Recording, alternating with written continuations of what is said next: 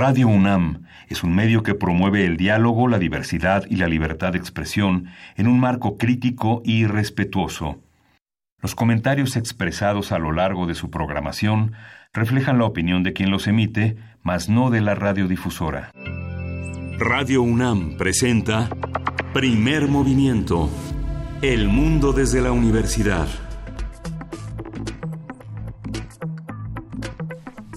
Buenos días, hoy es jueves 31 de enero y son las 7.05 de la mañana aquí en la Ciudad de México. Estamos, Luis Iglesias, buenos días. Muy buenos días, Miguel Ángel Quemain. Buenos días a todos los que hacen comunidad con nosotros. Hay que comentarles desde ahora muy temprano que nuestra querida compañera Berenice Camacho eh, no va a poder acompañarnos el día de hoy, pero regresa mañana. No se preocupen. Eh, sí, vamos a estar haciendo una rotación de vez en cuando de conductores para que todos estemos cero griposos y muy bien armados para esta temporada que, que se viene con mucha información, con muchos comentarios y, y sobre todo con este ejercicio que hacemos todos los días, querido Miguel Ángel, de hacer comunidad entre todos, con los que nos escriben, con los que nos llaman y con los que nos hacen una serie de comentarios interesantes en, redes sociales. Eh, hay que decir que desde ayer se quedaron un montón de comentarios en, nuestras redes sobre los temas eh, que estuvimos tratando, que fueron interesantes, sobre todo el tema de aplicación de justicia en nuestro país, que dejó como muchas, muchas preguntas y, muchos buenos eh, cuestionamientos para lo que viene en estos años. Sí, sobre todo, bueno, la, participación ayer de Laurence Pantan, que fue eh, muy interesante reflexionando sobre el tema de la justicia desde distintos entornos políticos, económicos, sociales y que muestran las contradicciones eh, eh, que tiene el nuevo gobierno en su ejercicio de cambio de régimen, que el tema de la congruencia pues es un tema que fundamentalmente tiene que ver con la continuidad, pero enfrentamos una enorme discontinuidad y las contradicciones están a, flor de piel. el cuestionamiento de las figuras presidenciales del pasado eh, en el siglo XX, los últimos 20 años de gobierno que quedan eh, sumamente, severamente cuestionados y que eh, muestran la debilidad de las figuras presidenciales, un ir viviendo al día en términos de justicia y vivir al día significa vivir en el rezago. Lo mismo, este cuestionamiento a los presidentes se extiende a la función de los gobernadores y de los presidentes municipales, a todo un sistema de justicia y de poder en México, ¿no? Los, los, los medios de comunicación que pareciera que ahora este los comunicadores eh, tienen una, una, una, alternancia y los comunicadores con credibilidad suceden a los comunicadores que la perdieron, pero no es así. Hay una parte en la que los medios están cambiando, la, el sistema de medios públicos es una de las, uno de los grandes desafíos y la participación ciudadana es uno de los grandes desafíos. Siempre estuvo en el papel como uno de los grandes este, eh, cuestionamientos de la teoría política, pero ahora parece que la ciudadanía sí está empoderándose cada vez más desde la credibilidad y desde el cuestionamiento, ¿no, Así que tomemos las herramientas correspondientes para eh, darnos más voz y para participar de otras maneras. Eh, esa es la invitación que nosotros dejamos a que nos escriban en arroba P Movimiento, en diagonal Primer Movimiento UNAM y se apoderen, y ahora sí que se apoderen de esta, de esta línea de tiempo de Twitter, de este muro de Facebook y nos dejen todos los comentarios que quieran, todas las preguntas nosotros las vamos a ir compartiendo. Eh, ya amanecemos con un primer comentario de Pablo Extinto que se levanta.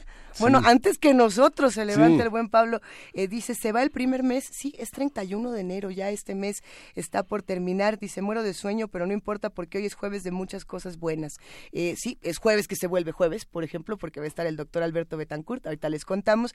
Y, bueno, también a mí me gustaría mucho mandarle un, un saludo muy grande a Luis Roberto que nos está escuchando y que nos pidió que por favor le mandáramos un apapacho que está amaneciendo de muy buen humor. Así que, querido Luis Roberto, un abrazo para ti, para los que hacen comunidad con nosotros, no solamente en la Ciudad de México, sino a través de eh, las frecuencias universitarias de Chihuahua. 105, a ver, por aquí tengo las frecuencias, porque todavía se nos olvidan, queridos amigos de las frecuencias universitarias. A ver, 105.3 106.9 y 105.7. Nos las tatuamos, no se nos olvidan, porque vamos a estar con ustedes de 6 a 7 en su hora, de 7 a 8 en la nuestra, y esperemos poder compartir mucho más próximamente con, con los que están del otro lado. Ahora bien, que tenemos un programa lleno de información. Sí, vamos a arrancar con gastronomía y literatura, un tema, un tema de, la, de lo eterno, con Amalia Sánchez Amaya. Ella es candidata a doctora en Historia y Literatura por la Universidad de Anáhuac, candidata a doctora en Antropología por la ENA y es escritora, investigadora y docente que además coordina el área de humanidades del Centro de Estudios Superiores de San Ángel, CESA Universidad. Ahora vamos lanzando la pregunta.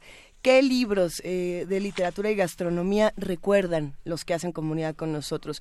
¿O qué libros de literatura que a lo mejor hagan un recorrido eh, gastronómico por ahí en algún capítulo? Siempre, siempre sale Proust en estas conversaciones. A ver, a ver si se acuerdan por qué aparece Proust ahí. Hay otros autores que tienen unos recorridos que, bueno, nos dan muchísima hambre esta hora. Eh, tendremos también Historia de México, la primera transformación, la conquista. Vamos a estar hablando con el doctor Alfredo Ávila, investigador del Instituto de Investigación Investigaciones Históricas de la UNAM y presidente del Comité Mexicano de Ciencias Históricas. En la nota del día tenemos el caso de Michoacán y la CENTE, con el comentario de Aurora Loyo. Ella es socióloga por la UNAM, es investigadora titular del Instituto de Investigaciones Sociales de la UNAM y sus principales líneas de investigación son política educativa y actores sociales, educación básica, maestros y organizaciones docentes en México y en América Latina. En la nota internacional, y esta se va a poner buena también, hostilidades entre China y Estados Unidos, esto con el pretexto del caso Huawei, los, los teléfonos eh, inteligentes chinos que dicen que eh, espían. ¿Usted tiene un Huawei? Yo sí, y muero de terror. No, pero a ver, ¿qué se esconde detrás de este tipo de controversias? Ya lo hablaremos más adelante, pero este es un caso muy similar al de Samsung con Corea y cómo utilizamos de pronto estos pretextos tecnológicos para hablar de algo mucho más profundo que puede ser una guerra económica, una guerra política, etcétera, etcétera. Yo creo que va a estar bueno y va a estar todavía mejor porque va a estar con nosotros el doctor Enrique Dussel Peters, él es doctor, eh, profesor investigador de la Facultad de Economía, coordinador del Centro de Estudios China-México de dicha facultad y bueno, es, yo me atrevería a decir una de las máximas autoridades para hablar de temas como este, es el, el mero mero. Sí.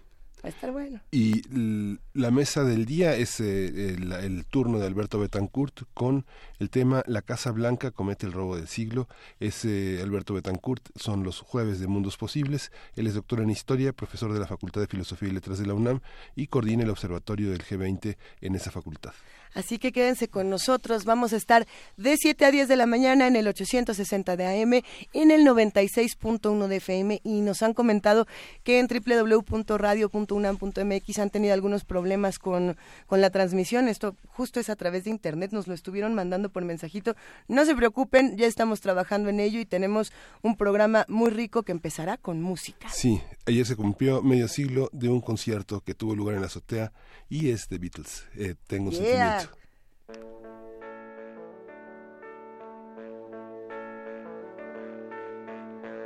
got a feeling, a feeling deep inside. Oh yeah,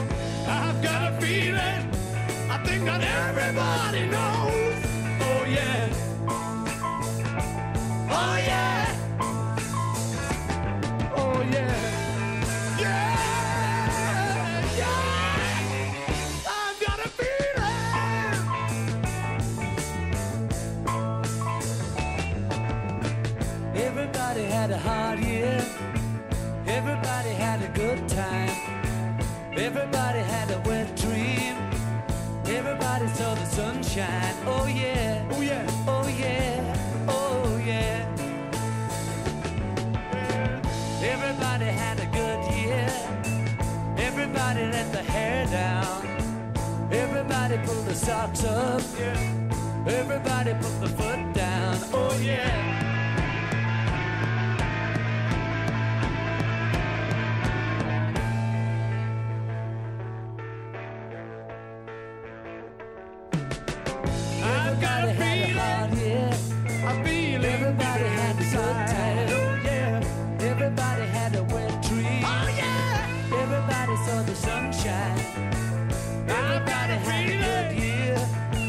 Yeah.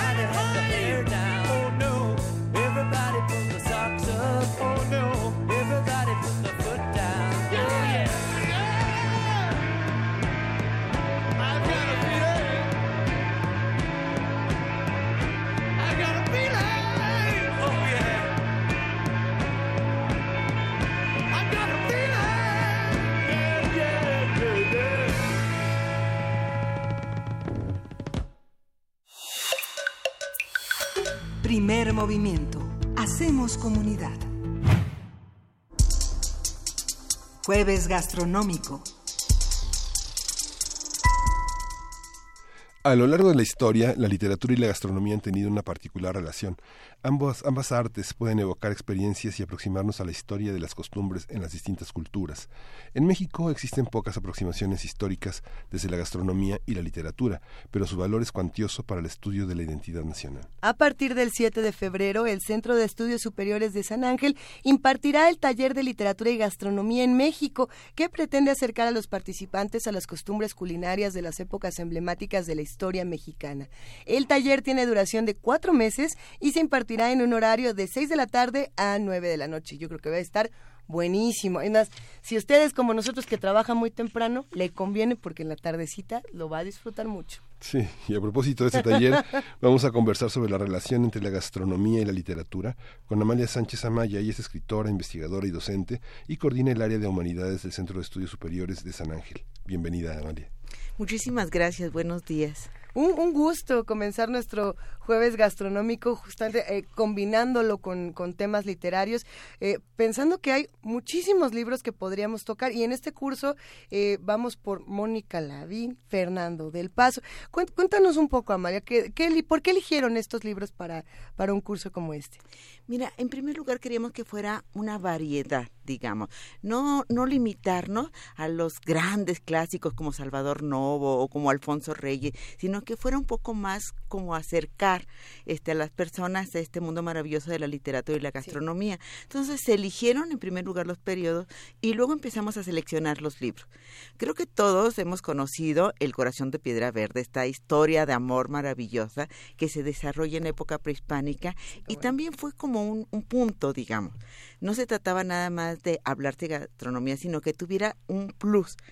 Y entonces, bueno, esta historia de amor nos da mucha información precisamente sobre las costumbres culinarias y gastronómicas para hacer un poco la diferencia sobre este periodo de la historia. Luego encontramos eh, sobre colonias si hay cualquier cantidad de, recetarios y de libros eh, sobre, sobre gastronomía, pero decidimos enfocarnos en esta novela de Mónica Lavín porque consideramos que Sor Juana es un elemento emblemático de la literatura mexicana. En tercer lugar, con Fernando del Paso, como su fallecimiento es muy reciente, quisimos hacer como un pequeño homenaje desde nuestra institución y para aquellos que no habían leído Noticias del Imperio, pues es una buena oportunidad para leerlo o para releerlo en su caso. Y en el último caso, como agua para chocolate, bueno, creo que desde las niñas de 14, 15 años hasta los mayores de 50, todos hemos, si no el libro, por lo menos visto la película y sabemos de qué se trata, de esta cocina maravillosa que, que transmite sentimientos, que transmite emociones en el marco de la Revolución Mexicana. Entonces, de esta manera se compone. El taller no es solamente de, lectura. Eh, vamos a leer obviamente las obras, vamos a tratar de contrastar la ficción de la novela con la verdad histórica. Eso está interesante. Exactamente, para saber, bueno, hasta qué punto el autor eh, se apegó, digamos, que no está obligado, por supuesto, pero se apegó a la historia y hasta qué punto la historia también pesó en la trama de, del texto. Y además vamos a preparar menús y eso es algo riquísimo, o sea, comer siempre es delicioso. Además vamos a comer. Exacto. Nuestros alumnos, bueno, los que decían inscribirse, eh, después de hacer la lectura, después de hacer esta discusión y demás, van a elegir un menú de los mismos textos eh, correspondiente al periodo y demás y nos vamos a poner a cocinar y vamos a convivir y, por supuesto, lo vamos a consumir. Es que, eh, a ver, el planteamiento es maravilloso. Vámonos eh, por partes para ir hablando de todas las riquezas que tiene un, taller como este. Esta parte del contraste de, la realidad histórica, que muchos dirían, bueno, a ver, eh, ¿quién contó la realidad histórica? que también podría tener la misma verosimilitud que una, una, novela. ¿no? ¿Cómo podemos contrastarla? Por ejemplo, tomando el primer libro que eligen, Sí. Es, a ver, el, corazón, de, piedra verde. Claro. ¿Cómo, ¿Cómo contrastar ahí, por ejemplo? Por las fuentes. Desafortunadamente no tenemos muchas fuentes prehispánicas, pero afortunadamente contamos con muchas fuentes coloniales. Tienes toda la razón. Evidentemente la historia la escribe el vencedor. Desde una óptica, desde una cultura, desde un punto de vista totalmente diferente. porque pues debemos tener en cuenta no solamente la distancia territorial, sino la distancia ideológica. Unos son politeístas, otros son pues, una tradición judeo-católica, unos tienen un idioma, eh, otros tienen muchas lenguas, entonces acercarse a ellos es un poco complicado te concedo toda la razón. Pero afortunadamente tenemos diferentes autores que nos pueden permitir vislumbrar un poco lo que pudo haber sido esta realidad. Sí, eh, es, es complejo hablar de la verdad y sobre todo de la verdad histórica. O sea, de lo que sucedió, a lo que escribieron, a lo que recordaron, a lo que políticamente podían decir, hay un mundo de diferencia. Y luego a lo que vamos a cocinar, que ahí ya todavía otro trecho. Otro trecho.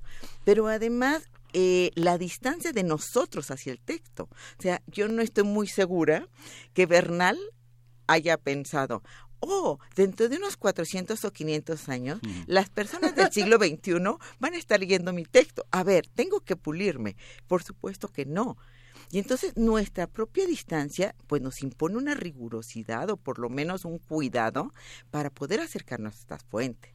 Entonces va a ser un, juego un tanto eh, lúdico, un tanto ameno para poder acercar a la, a la novela. Sí, bueno, el autor se basó obviamente en hechos que sucedieron, pero el tratamiento que les da pues le tiene que dar un poco más de, de drama, un poco más de fuerza, de intensidad, maquillarlos con un poquito de amor, un poquito de odio, de algunos obstáculos que se presentan en el camino, ¿no?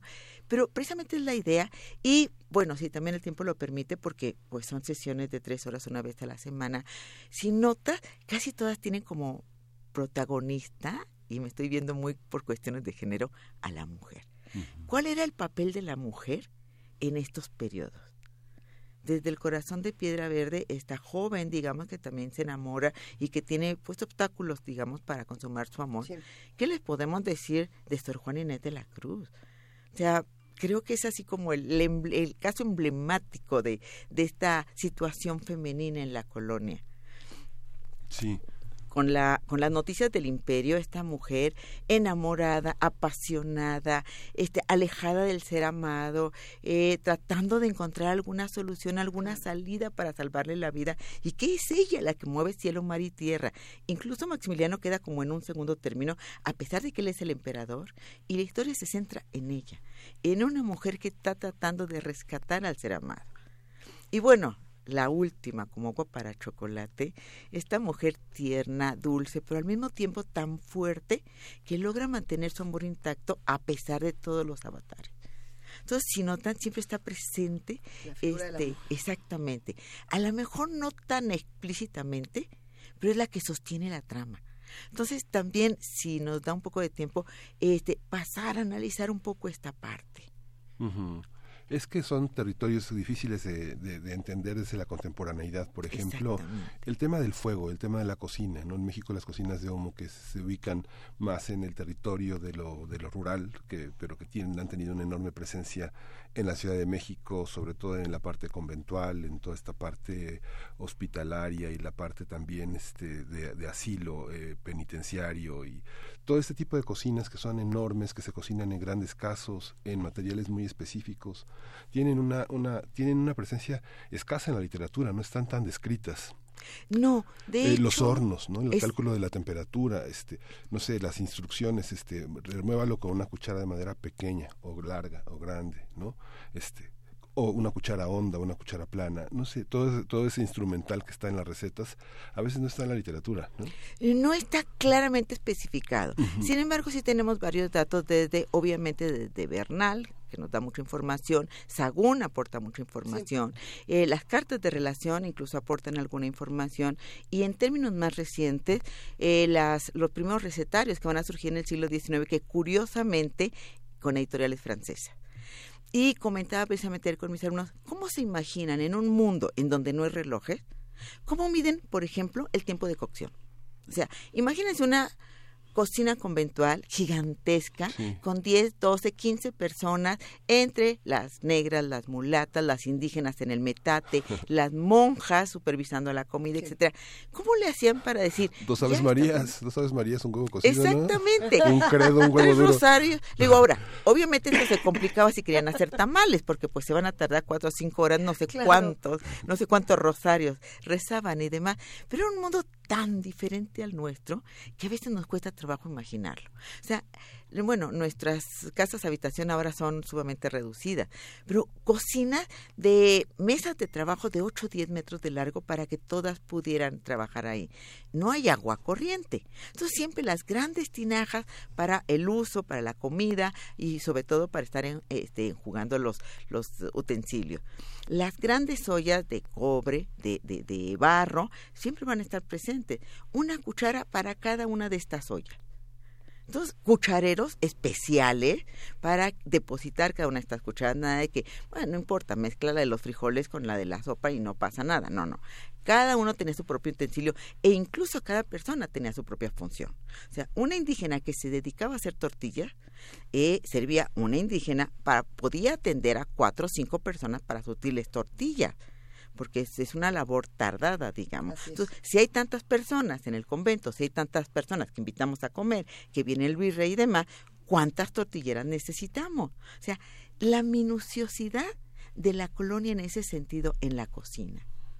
Eh, es que ahí, perdón que me detenga un momento, pero volvemos una vez más al tema de las mujeres y los la figura de la mujer y la figura del hombre en, en la gastronomía. Hace algunas semanas lo platicábamos en las juntas de, primer movimiento, decíamos, a ver, ¿en qué momento eh, la mujer dejó de ser esta eh, figura principal en la cocina y pasamos al chef? ¿No? Al, al hombre que es el que pone la receta, que es el que dice cómo es y yo te voy a explicar hay, un, hay una parte interesante que yo creo que debe tener un recorrido histórico. No sé si en la literatura ocurre, y también creo que sería bueno estudiarlo, Amalia. El momento en el que de pronto eh, saltamos hasta que el hombre se volvió el, el dueño del conocimiento gastronómico. ¿Es así o no es así? Y en nuestro país, ¿Cómo es esto? Porque también tenemos a muchas mujeres que tienen los cargos más importantes en las cocinas más deliciosas del país. Claro, es curioso, la cocina ha sido un ámbito tradicionalmente femenino durante prácticamente toda la historia de la humanidad.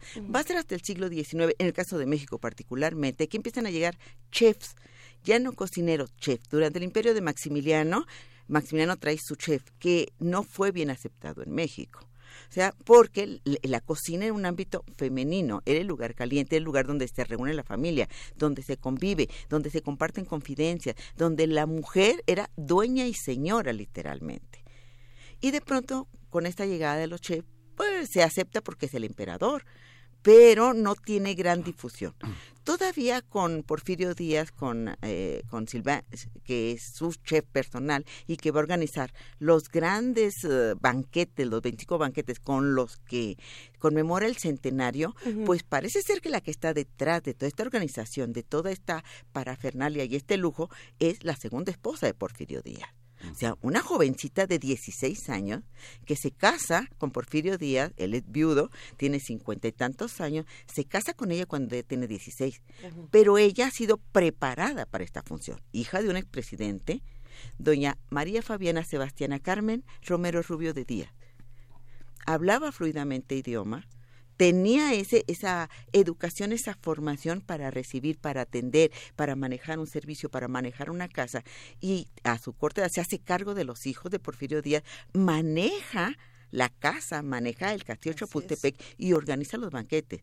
O sea, claro, el chef es el que está cocinando y demás, pero ella está supervisando todo. Entonces, la mujer está ahí, no viene en la cocina, pero está ahí. Con la Revolución Mexicana, este ámbito de la cocina regresa al caso de las mujeres. Estamos hablando de las tropas, el movimiento, las mujeres que detrás de los hombres cargan con el niño, pero también cargan con el metate, con el molcajete, con el maíz, con todo lo que necesitan para cocinar. Tienen que ser muy creativas, no saben que van a encontrar el camino cómo alimentar a estos hombres de la tropa. No se puede tener, a ver, vamos a hacer una parada de dos horas para que las mujeres cocinen y darles de comer a los hombres. Nada surge precisamente esta comida que se, se, se puede consumir sobre el camino, los antojitos. Y entonces tenemos las gorditas y los tlacoyos y más, porque se les daban a los hombres y seguían caminando y seguían consumiendo los alimentos, ¿no? Y va a ser aproximadamente por el 40, 50 de nuestra era que la cocina empieza a pasar como al poder, decir bien, de los hombres. Si bien los recetarios van a ser editados desde el siglo XIX por hombres, porque eran los que tenían el dominio de la palabra, el conocimiento, claro. Exactamente, son los hombres los que le escriben, pero este papel protagónico del hombre en la cocina va a ser hasta los 40, 50. A México va a llegar un poquito después, cuando empiezan a surgir los restaurantes comandados por chefs, que son los chefs los que van a cocinar en el prendes y demás, esta receta de, de, de, la ensalada César y demás, también atribuida a un hombre y demás, pero va a ser hasta ese momento y se les considera como profesionales de la cocina, no con esta forma de la cocina como un ámbito familiar, de convivencia, de, de cariño y demás. No te preocupes, mijito, ahorita te voy a preparar los frijolitos que tanto te gustan y te vas a sentir muy bien. O sea, no de compartir esta parte de convivencia, sino más bien en el ámbito profesional, en los restaurantes, en las cafeterías, etcétera, es donde los hombres van a empezar a actuar. Mm, afortunadamente y muy recientemente, estamos hablando de unos 10 años, 20 años, se empieza a dar un protagonismo a las cocineras tradicionales estas mujeres cuyo saber nadie documentó, nadie le dijo, oye, ¿me puedes dar tu receta? ¿La tienes escrita? ¿Me puedes dar tus medidas? Sino que han pasado estas recetas de generación en generación. Y que de pronto se acerca uno, no sé, con Abigail Mendoza, por ejemplo, en Oaxaca, que es considerada como una de las diez mejores cocineras del mundo. O sea, es maravillosa, que habla zapoteco, que habla poco español. Y tan sencillo como le pregunto uno, oye, ¿dónde aprendiste a cocinar? ¿Quién te enseñó a hacer este mole tan rico? Pues mi mamá y mi abuelita, y a ella, pues su mamá y pues su, abuelita. O sea, para ella es tan lógico y tan normal que sorprende la pregunta. O sea, y es que el diálogo intergeneracional es muy poderoso. Sí, claro. Que se ha perdido. Claro, y este vínculo no solamente con la madre que le está dando la receta, sino con el entorno de los ingredientes que te provee, porque de pronto se encuentra con que pues la planta, el ingrediente, los quelites, que eran tan fáciles de conseguir en la región, pues ya no son tan fáciles. Y que pues el molino que a lo mejor le, facilitaba el proceso de, de molido, de nixtamalización y demás, pues ya hay tres o cuatro, ya todo se está industrializando. Y entonces esta serie de tradiciones empiezan a, a, perderse, pero más que a perderse, como a diluirse en el tiempo y que de pronto nos damos cuenta que, ¿qué pasó con ella? Que nos quedan como en los libros de historia y que pues ya no las podemos recuperar. Porque el animal ya se extinguió, porque la planta ya no existe o porque cambió su simplemente cambió su sabor. Si de pronto nos encontramos con que el maíz se importa de China o de Brasil o de Estados Unidos, de pronto los chefs, los cocineros, todos empiezan a protestar porque dicen, ¿qué sabor le voy a aportar a mis placollos o a mis tortillas o a mis gorditas con un maíz sembrado en otras tierras, en otras condiciones, bajo otra geografía, con otros fertilizantes. Entonces, ¿qué va quedando de nuestra cocina tradicional, de nuestros sabores tradicionales, de nuestras prácticas tradicionales? Sí sí es complejo. Hay una, una pregunta que nos acaban de enviar, estaba yo buscando mientras charlábamos a ver si podemos encontrar información sobre si hay algún libro, alguna eh, novela o algún vestigio histórico sobre las mayoras en nuestro país, sobre el papel tan importante que tienen las mayoras. Las mayoras, estas jefas de cocina, cuyo conocimiento es puramente empírico. Afortunadamente los chefs están volteando los ojos hacia ella y tanto eh, Zurita como eh, Enrique Olvera, como Aquiles Chávez, les dan ese reconocimiento y ya están escribiendo sobre ella no solamente sobre su receta, sino de ella como un transporte, como un vínculo, como un vehículo importante para poder conocer sobre ella. Entonces, sí, en los textos de Enrique Olvera, de Aquiles Chávez, de Zurita y demás, están presentes ella. Ah, venga, venga, pues tenemos más preguntas, a ver si podemos compartir algunas de, de los que hacen comunidad con nosotros. Nos dice Mayra Elizondo, ¿cómo se escribe con temas gastronómicos? Sobre qué, relacionándolo con qué, para quién. Yo amo cocinar, me gusta escribir, pero pienso en escribir sobre eso y no se me ocurre cómo, a pesar de que escribo mis recetas ya probadas. Eh, en este taller podremos tener esta experiencia también de cómo empezar a escribir de, de claro, es curioso. Eh, casi todos nosotros digo, en general el ser humano tiene experiencia, que de pronto dice, ah, bueno, yo quién soy para transmitir, para escribir y demás, pero yo considero que las experiencias de cada una persona son muy valiosas, porque nos ayudan a compartir precisamente, a no sentir que yo soy la única que le pasan estas cosas, ya sea agradables o desagradables, sino compartir, y en este momento en que se comparte, hacen que el resto de las personas se sientan menos solas entonces, creo que un buen ejercicio, además de las recetas, es decir, ¿en qué momento las preparas? ¿Para quién las preparas? ¿Con qué ánimo las preparas?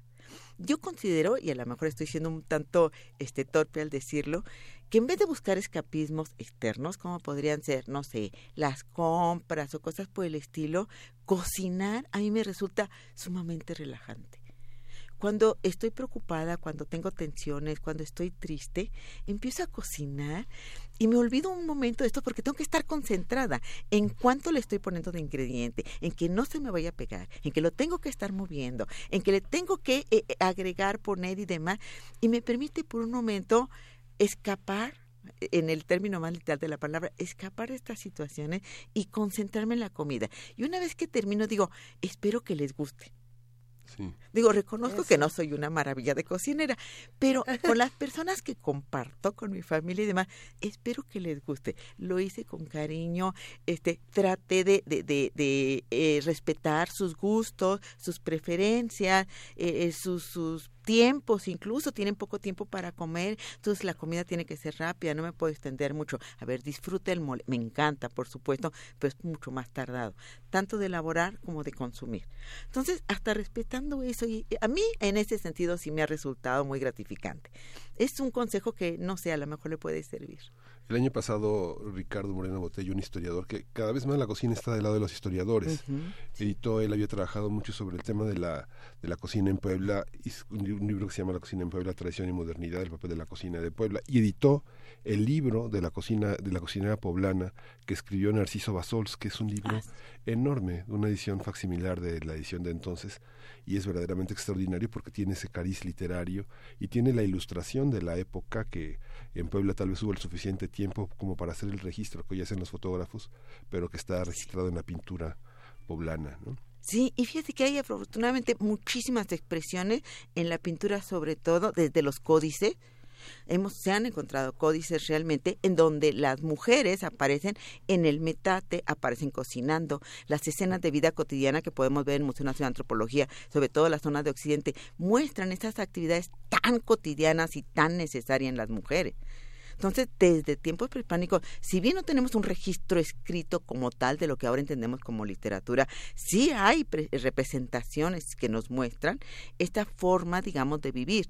O sea, no había cocina, entonces las mujeres cocinaban al aire libre y tenían eh, afuera, digamos, de la, de la habitación el metate y el molcajete, este, los primeros metates, que eran prácticamente una piedra, este, una piedra volcánica, vamos, un tanto incómodos, un tanto difíciles. Luego le agregaron patitas y bueno, ya se volvieron un poco más fáciles. Luego, cuando llegan los españoles, siguen respetando el metate, lo ponen sobre las mesas, pero si notan, al colocarlo sobre la mesa ya no se tiene la misma fuerza en el cuerpo. Porque lo que hacen las mujeres es depositar el cuerpo en el metate y con esta fuerza hacer la molienda. O sea, es, es una técnica, es, es tan, tan complejo. Yo cuando lo he intentado, bueno, soy verdaderamente de risa, porque no tengo esta técnica. O sea, las mujeres no es que con las manos y con los brazos lo hagan, sino que depositan la fuerza del cuerpo para lograrlo. Imagínense, no sé, cuatro o cinco horas en el metate, lo que implica. Ahora, en la, literatura de la primera mitad del siglo XX, de, la Revolución, digamos, sí está muy este, esbozado lo que pasa, ¿no? Es muy interesante ahora que hablábamos de cómo hay una hay una comida del tránsito, ¿no? Del traseúnte que lleva, este, la gente envuelve el queso en las hojas de plátano y este, si va a Celaya o si va a alguna otra parte en Michoacán, el queso madura en el camino. Lo mismo pasa con el maíz, que hay una parte, hay un cierta, unas ciertas quesadillas, unos ciertos huchepos que van madurando y se van fermentando en el camino, envueltos en esta bola de algodón que, que con el calor del cuerpo las propias cocineras llevan y que van haciendo. En las hay una hay muchos relatos de cómo qué es lo que llevan, cañas, azúcar, este petróleo, eh, petróleo, manteca, llevan para cocinar en las tropas, ¿no? Digo, está en Francisco Rojas en el Diosero, está en Se llevaron el cañón para Bachimba de Rafael F. Muñoz, eh, todo este acercamiento a Villa de Rafael F. Muñoz, Mariano Azuela en los de abajo, este, está muy presente en eh, Urquizo eh, con sus cuentos de soldados que, que, se echan sus buenos tacos en tablones no es así como que, son, que son tacos son tacos de tortilla no son tacos con un poco de sal se la pasan masticando cañas no canutos de caña todos traen canutos de caña en las en las bolsas para estar masticando y masticando no sí sobre todo porque pues es, es azúcar finalmente se convierte en energía y pues hay que seguir peleando no hay que seguir caminando no, no hay mucho tiempo para detenerse. A ver, nos, nos dice Rosario Martínez, me encanta el trabajo de Amalia Sánchez Amaya, platica muy rico, lástima que estoy en Metepec, me encantaría poder asistir a su taller, pero estoy muy lejos. Eh, hay manera para los que se encuentran lejos de, la Ciudad de México de asistir de otra manera, tendrán a lo mejor transmisiones por streaming del taller o, harán alguna bitácora después para que todos los que a lo mejor no puedan estar ahí se acerquen a los trabajos que realicen. Lo que pasa es que también tenemos cursos en línea. Estamos pensando en abrir también este curso en línea y a lo mejor que nada más sea de una exposición, digamos, al mes para que sea mucho más fácil que se trasladen eh, para las pruebas de menú. O sea, poder hacer las lecturas y más las discusiones de una manera virtual, digamos, y nos reunimos para elaborar estos menús, el menú prehispánico, el menú de Colón, el menú del siglo XIX y demás. Y entonces la convivencia se vuelve más rica porque pues vamos a conocernos y entonces qué opinas y tú de dónde vienes y a ti qué tipo de comida te gusta, etcétera. Amalia, ¿podrías por favor repetirnos toda la información eh, de, este taller para que podamos estar? Se nos viene un poco en tiempo encima, por supuesto. pero hay muchísimo interés por parte de los que hacen comunidad con nosotros. Muchísimas gracias. El taller empieza el jueves 7 de febrero. Va a ser de 6 a 9 de la noche y va a durar cuatro meses. Cada mes se va a leer un libro. Ok, cada mes se, lee un libro. ¿Podemos repetir cuáles son los libros para que los vayan buscando? Miren, tenemos para prehispánico El corazón de piedra verde. Para la época colonial tenemos eh, Yo, la peor de Mónica Lavín. Para el siglo XIX, Noticias del Imperio de, por supuesto, Fernando del Paso. Y para el siglo XX, Como agua para chocolate de Laura Esquivel. Espero que además de todo los disfruten y los gocen. Son riquísimos. Así será. ¿Y cómo le hacemos para inscribirnos o para entrar en contacto? ¿Alguna página, un teléfono? Así es, es la página del CESA, evidentemente, lo pueden encontrar prácticamente en Google. Se deletrea C-E-S-S-A y les va a desplegar todo el menú. Y el teléfono es 8503-8800.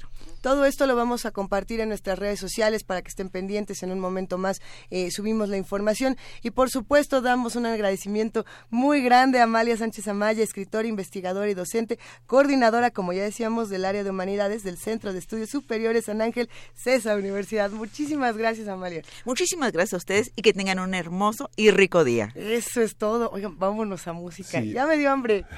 Vamos a escuchar Vidigal de la banda Black Rio.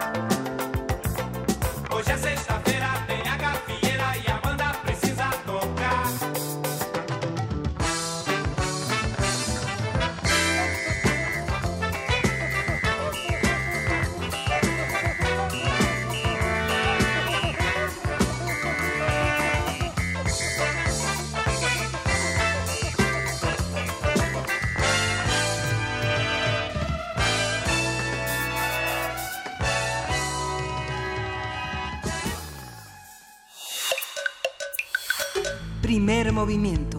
Hacemos comunidad. Historia de México.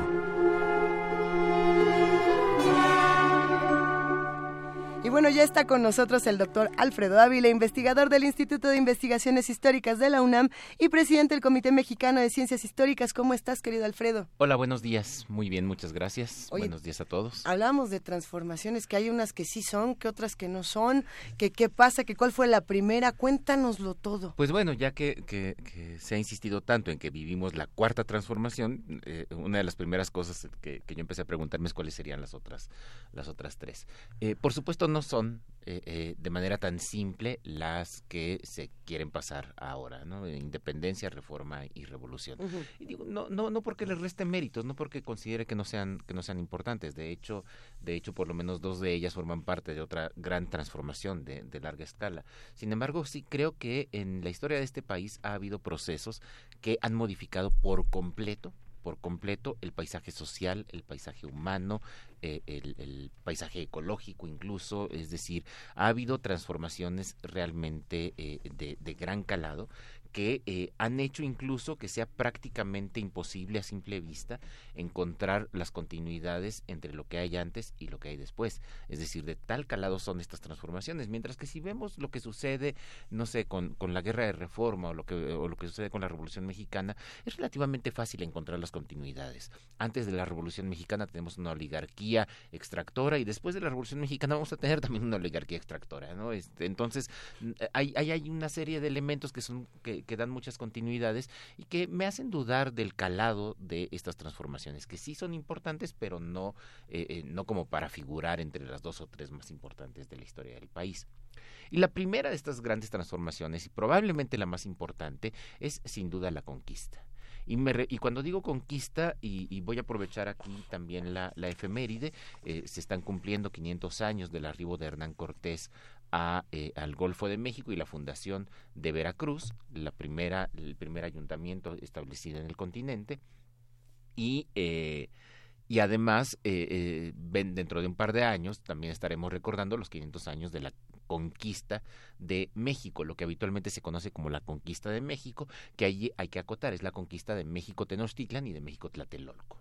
Eh, este, no, no, no imaginemos que en ese momento es toda la conquista. Y esto es importante porque eh, eh, la conquista, y es lo que yo quiero tratar acá, es un proceso de larga duración.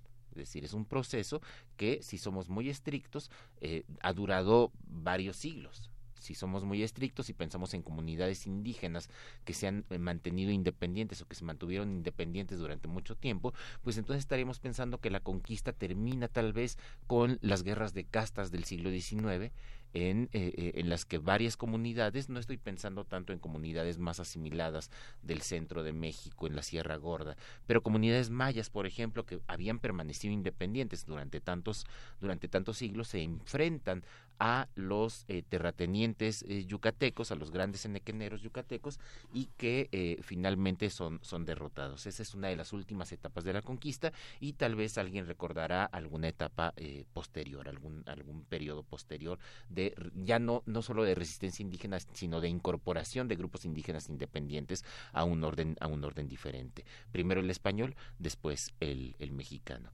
Entonces, si lo vemos así, el proceso de la conquista, estamos hablando de una transformación sin duda eh, fundamental y sin duda muy dramática para la historia de este, de este país.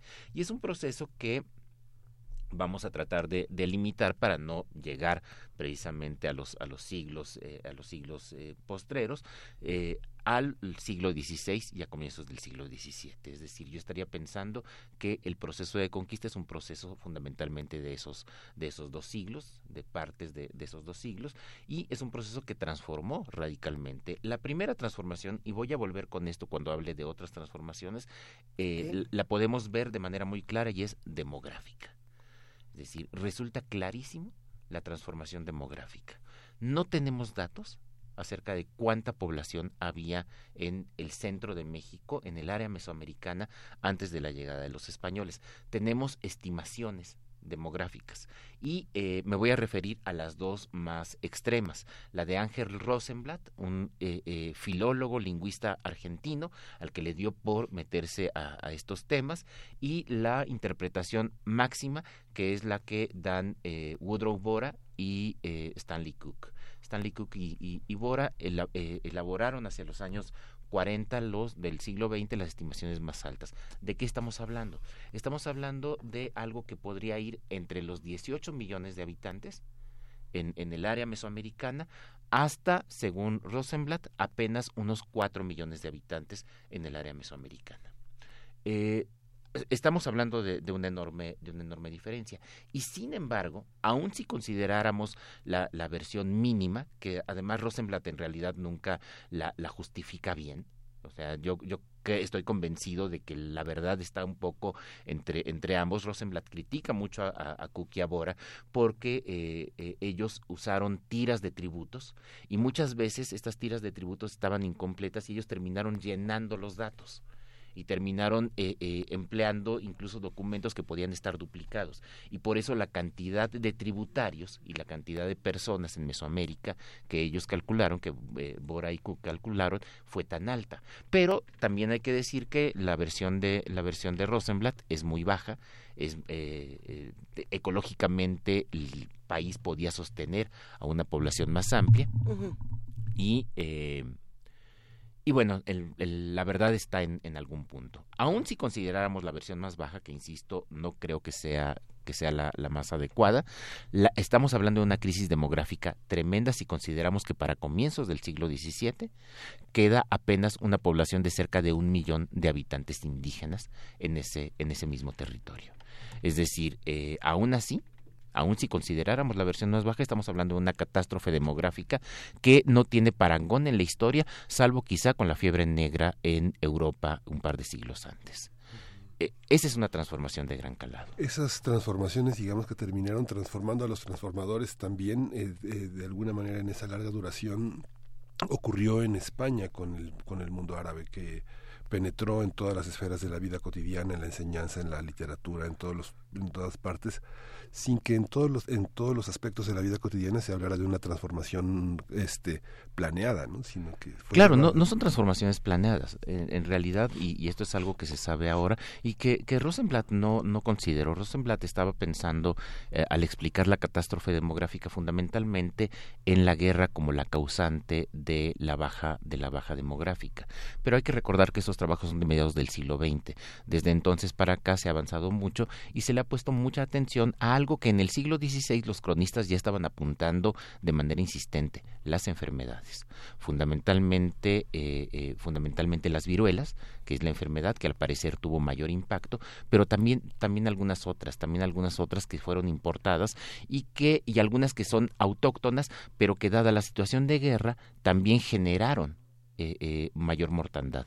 Y hay que recordar que sí, son efectos de la guerra. La propia guerra lo que ocasiona son eh, pérdidas de los hombres están en la guerra, se pierden los cultivos. sabemos que en el Valle de México, justo después de la caída de Tenochtitlan en, en 1521, pasan tres o cuatro años sin que se cultiven las tierras que, hay alrededor ni las chinampas. Entonces, esto ocasiona enormes hambrunas, lo cual, por supuesto, trae como consecuencia una alta mortandad y hace también que estas personas sean mucho más fáciles víctimas de enfermedades, incluso enfermedades como neumonías, que ya existían, por, supuesto, en el altiplano, pero que no eran tan mortales como en, este momento, como en el momento de la conquista. Además también eh, la presencia de otros elementos eh, eh, de transformación ecológica contribuyó precisamente a esta, a esta mortandad.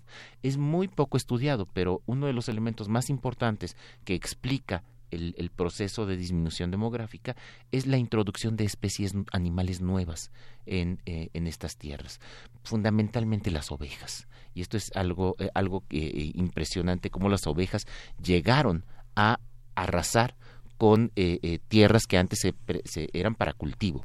Y esto ocasiona, por supuesto, cambios en la dieta y todo lo que ustedes quieran, y vamos a hablar de eso, porque, porque este es un tema que merece, que merece varios programas. Pero, pero también eh, contribuyó a la hambruna, sobre todo en un primer momento, cuando las comunidades campesinas, las comunidades indígenas de distintas partes de, de lo que ya empezaba a ser Nueva España, todavía no podían adecuar su dieta y cambiar su dieta de los alimentos tradicionales, fundamentalmente eh, vegetales, a la eh, eh, a las ovejas y, y, a otro a otra clase de ganado. Entonces allí viene también otro proceso de mortandad. Las comunidades indígenas van a empezar a comerse a, eh, eh, eh, a comer esta carne traída de, de, Europa, reproducida aquí, pero originalmente traída de Europa, ya en el siglo XVII. Y, y, les va a ayudar, por supuesto. No es casual que en el siglo XVII la población empiece a crecer nuevamente, pero sí hay, hay un periodo largo en el que el cambio de dieta y el cambio ecológico fue tremendo para estas comunidades y también contribuyó a la baja a la baja demográfica. Mm, la presencia de la leche existía en, el inicio de la conquista.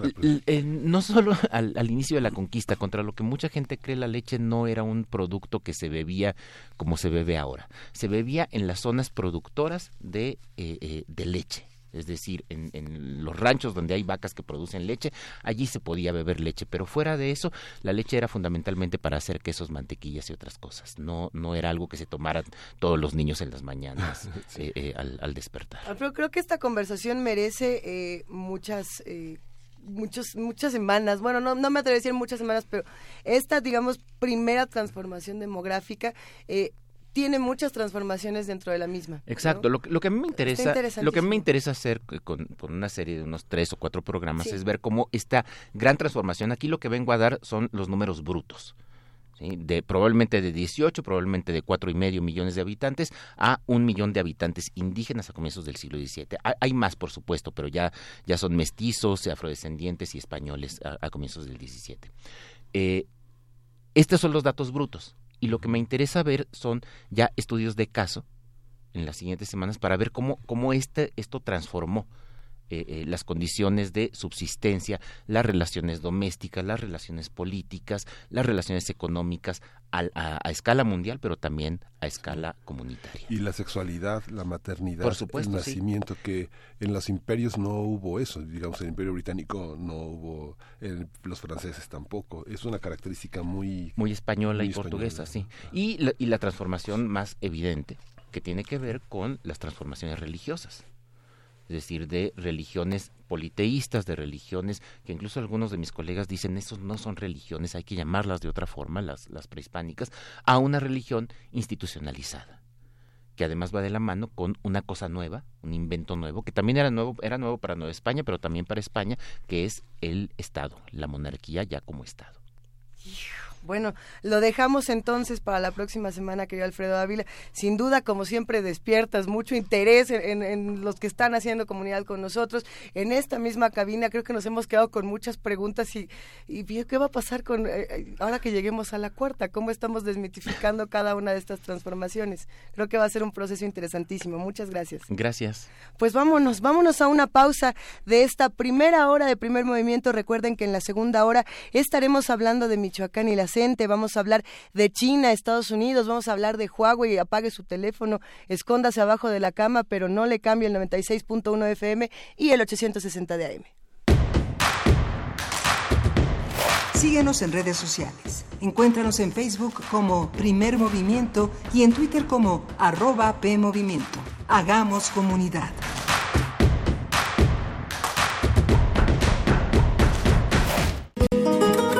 Dos raíces muy distintas, unificadas por el lenguaje. La historia de dos naciones que han pasado por la rivalidad y la unión a lo largo de cinco siglos.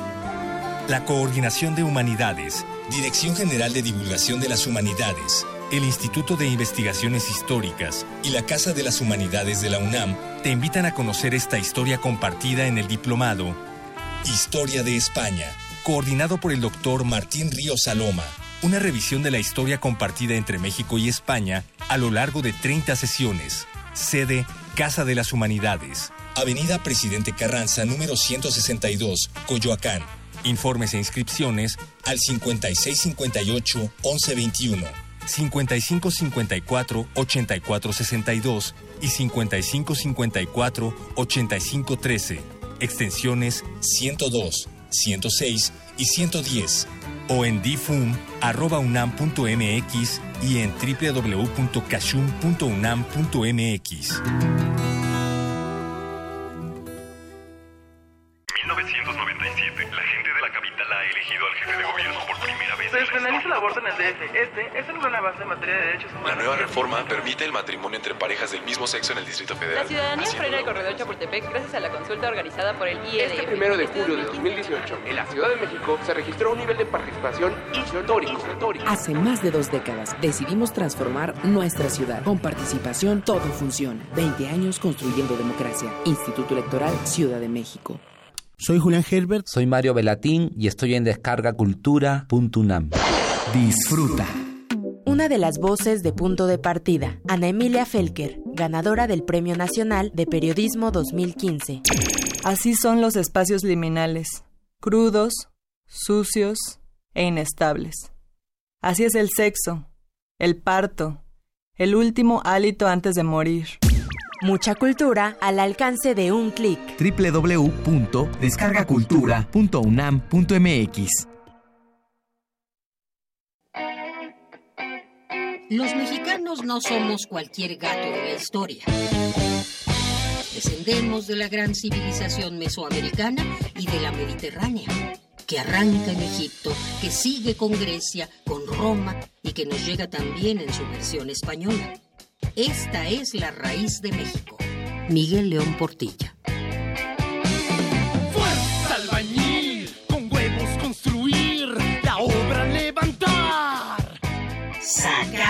Casa, la traemos en la sangre. Surge un grito de orgullo que enaltece las raíces. Conoce a Raza Mixta, Rock para la Memoria.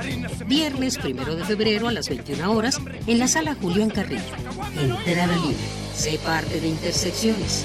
Radio UNAM. Experiencia sonora. Queremos escucharte. Llámanos al 55 36 43 39 y al 55 36 89 89. Primer movimiento. Hacemos comunidad.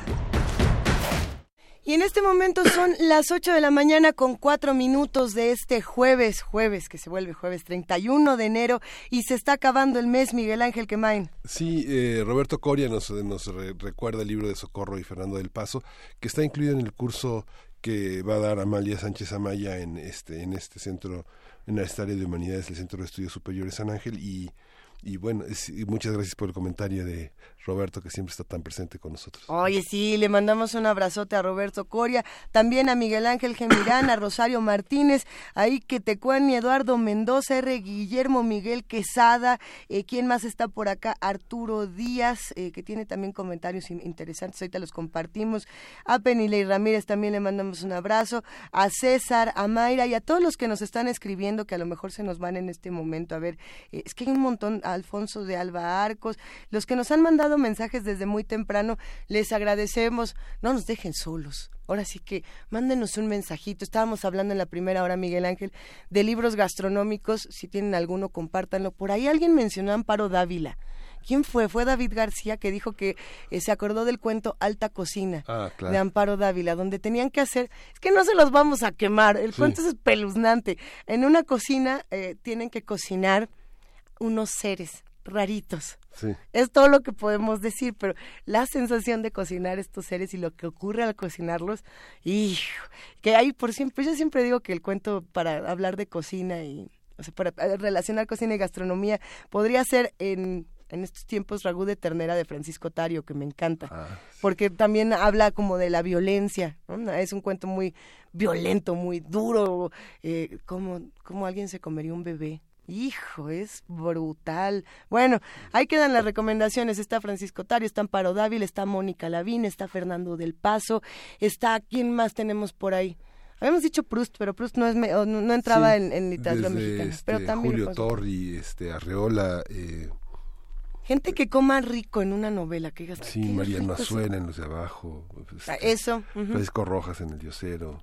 Aunque no son grandes comidas, pero son comidas muy sabrosas en el sentido en el que siempre están este, hambrientos de... de- es, algo más que el hambre. Eso. Bueno, vamos a platicar de esos temas. A ver si también en otra ocasión podemos seguir el tema de los recetarios, que creo que es algo que seguimos sin poder eh, llegar al, al fondo. ¿Por qué no tenemos más recetarios? ¿O ¿Por qué no tenemos una, una lista más grande de recetarios? Que lo hemos platicado con muchos historiadores que dicen, bueno, pues justamente por eso, ¿no? Por la falta de medidas Sí. y por la falta de, digamos, parámetros comparativos. Lo Pero, que era la Dirección General de Culturas Populares, Sara Ajá. Pot Herrera, que es una gran investigadora que trabaja en Estados Unidos, de origen este, yucateco, hizo toda una gran cantidad de recetarios eh, para la Dirección General de Culturas Populares entonces, y está prácticamente retratado casi todo el país en las recetas que se ¿Lo antologaron. conseguimos?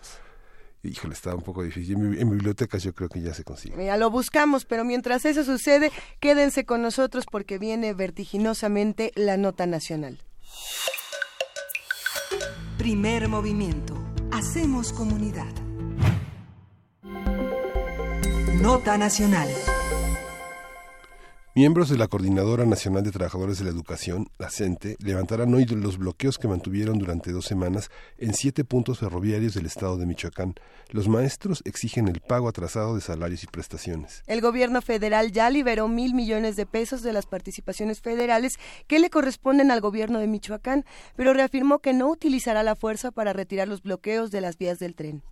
El Consejo Coordinador Empresarial ha señalado que las pérdidas económicas provocadas por los bloqueos son entre 1.200 y 1.500 millones de pesos.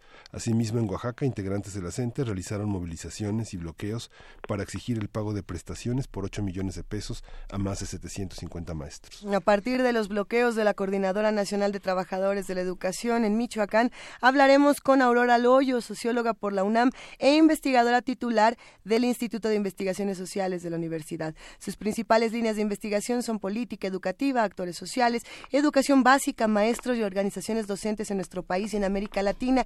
Te saludamos con cariño, Aurora. Buenos días. Hola, buenos días. Gracias por tomarnos la llamada. Cuéntanos, por favor, un poco de qué es lo que se está viviendo eh, en, en Michoacán, por qué este tema es tan relevante. Esa es una muy buena pregunta. Mira, este, este conflicto es muy importante desde diversos puntos de vista. En primer lugar, es el primer movimiento social fuerte que enfrenta el gobierno de Andrés Manuel López Obrador.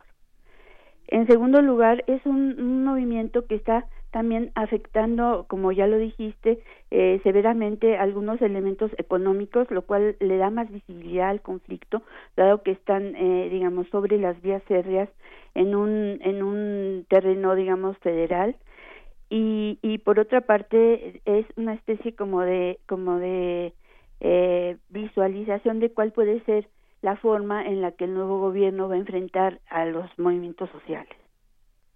Eh, desde el punto de vista de las demandas, eh, bueno, como también ya señalaste, los, las principales tienen que ver con adeudos y, y también tienen que ver con un conjunto de prestaciones. Pero hay un elemento que se ha señalado muy poco y es la, la incertidumbre en la que están los maestros michoacanos. Eh, para poder explicarte esto tendría que irme un poco más atrás, es decir, al tema de de la de, de la eh, de cómo se dividen las responsabilidades entre el gobierno federal y los gobiernos estatales en, en relación con el pago de los de la nómina magisterial. Eh, como se sabe desde 1992 con el Acuerdo Nacional para la Modernización, Modernización de la Educación Básica se transfirieron las escuelas a los gobiernos estatales. Eh, recientemente, en el sexenio pasado, eh, con fines de tener mayor control, la nómina se volvió a centralizar. Pero una cuestión es que la nómina se centralice y otra cuestión es que los estados dejen de tener responsabilidad sobre el pago de los de los sueldos magisteriales. En el caso de Michoacán, pues hay muchísimos problemas porque en primer lugar el manejo financiero que ha hecho el gobierno de Silvano Aureoles ha sido bastante cuestionado, eh, por decirlo menos. Entonces lo que lo que encontramos es que a los maestros les han dejado de pagar, eh, sobre todo a los maestros estatales, sus sueldos desde desde hace les habían dejado de pagar no nada más sueldos sino también bonos que ya estaban establecidos. Eh, en este aspecto, digamos, eh, lo que lo que Aureoles hizo en noviembre todavía en el gobierno de Enrique Peña Nieto fue solicitar que los servicios educativos se regresaran a la Federación. ¿Voy bien? Sí, sí, sí, sí, claro que sí, te estamos escuchando. Sí. Eh, entonces, eh, eh, él solicitó, bueno, así simplemente este paquete es muy fuerte, se lo regresó a la Federación. La Federación no aceptó y entonces se ha quedado en una especie de limbo eh, que es, digamos, genera una situación realmente, realmente de terriblemente complicada para los maestros estatales especialmente, porque Aureoles no pidió presupuesto, no contempló los, los sueldos de los maestros que tenía que pagar. Entonces, eh, el magisterio organizado sabe perfectamente que no nada más son los adeudos, sino que además tampoco existe en las finanzas públicas suficiente, digamos, solidez como para asegurar que en este año se les, se les van a pagar, digamos, de manera normal, como a todos los que trabajamos se nos pagan nuestros sueldos. Entonces, digamos, esto explica que un, un grupo magisterial que en general no ha hecho eh, acciones tan radicales, porque no hemos, digamos, sí han hecho mil y un movilizaciones los maestros este, michoacanos, pero eh, esta, esta eh, movilización, como ya lo indiqué, el hecho de haber tomado vías del tren, etcétera, pues tiene un, digamos, eh, tiene una, una, esta acción tiene una radicalidad que no se había visto en el magisterio michoacano. Entonces, digamos, la pregunta que a todos nos surge es ¿por qué? Y, y, y por qué es que esto se da cuando justamente una de las demandas más sentidas de la coordinadora, que era y que sigue siendo echar para atrás, entre comillas, la reforma educativa, pues ha sido algo que el gobierno de Andrés Manuel López Obrador, aunque todavía no, no se está, no está, digamos, establecido en las leyes, pero ya está en la iniciativa. Entonces, además la coordinadora este, ha estado apoyando a Andrés Manuel López Obrador, se sabe que la inmensa mayoría de los maestros votaron por él, etcétera. Entonces, en ese sentido, es, eh, digamos, eh, importante también que el auditorio entienda que, pues, que también fue una situación especial por la cual los maestros se decidieron a tomar una acción tan radical a pesar de que existe, digamos, una eh, notoria, pues no sé, simpatía y apoyo y demás de la de la coordinadora hacia el nuevo gobierno. Eh, no sé si me quieran preguntar algo especial. Sí, bueno, la, hay, que, hay que reconocer que la historia, digo, en próximo diciembre cumple 30, 40 años la CENTE y, que, y que, bueno, fue originada, pues, este, hay que decirlo, en Chiapas. Después se sumaron los estados fundamentalmente rurales de mayor, de mayor, este, de mayor pobreza y de mayor arraigo indígena y rural muchos de ellos vienen de normales como la de Ayotzinapa, ¿no? Y muchos de ellos hicieron sus este obtuvieron grados de licenciatura y algunos seminarios de educación en la normal superior en los cursos de verano. Digamos, es una población este, estructuralmente compleja, eh, muy, muy, muy de, una, de, un enorme arraigo en el país. 15 años sobre la, bota de jongitud, ¿no? que los llamó enanos, envidiosos, celosos. 24 años frente a la profesora Albester Gordillo. Digamos, no es, no es una, no es, no es cualquier cosa, digamos, eh, me enfrenta a un cuestionamiento López Obrador de una gran envergadura como el cuestionamiento que dimos con el ejército zapatista. No es, no es, no es casual porque está conectado con muchísimas cosas de una izquierda social muy, de una enorme profundidad, ¿no? Pues sí, este, la coordinadora además es una organización sumamente compleja porque cada sección, digamos, o cada grupo en los, las diferentes entidades que, como tú dices, coinciden con entidades de gran pobreza, tienen su propia dinámica. O sea, la, por ejemplo, lo que lo que hace Oaxaca no es exactamente lo mismo que hace Michoacán. Entonces, este, digamos, es, es una, una organización compleja y, y me parece que ahí también lo que, lo que es interesante es que, que en ese momento tienen que tomar una posición eh, que tome en cuenta muchísimos ángulos, porque por una parte está el, el gobierno de Michoacán, este, encabezado por una persona eh, con características también muy especiales como es Silvano Aureoles, por otra parte la relación con el gobierno de Andrés Manuel López Obrador y, y este y a la vez también digamos la su propia posición dentro de lo que es digamos la sociedad michoacana y los partidos políticos. Si quieres te voy hablando un poco porque es una es, es algo así como muy complejo que se ha tratado de ver como de buenos y malos y, y en los medios han, han digamos este, eh, eh, estado eh, tratando de dar una imagen de que de que los este, maestros no tienen razón, que son abusivos, etcétera. Este, muchas veces no se dan antecedentes y por otra parte tampoco se entiende demasiado más allá de que siempre se habla de millones de pesos, no se entiende mucho qué es lo que está detrás de eso. A mí me parece que me parece que es muy importante señalar que el gobierno el gobierno de Aureoles eh, además desde el punto de vista político pues es un es un gobierno que que tiene eh, características muy especiales porque él mismo tiene características especiales. Como sabes viene de las filas del PRD incluso fue fundador del PRD sin embargo es un político digamos que es bastante heterodoxo. Eh, seguramente te acordarás que él apoyó a, a Miss en lugar de apoyar a Naya que era la la posición de su partido eh, es un digamos él estuvo en la Cámara de Diputados cuando se hicieron las reformas este de Peña Nieto y este y bueno el manejo financiero que ha hecho realmente es muy, muy cuestionado.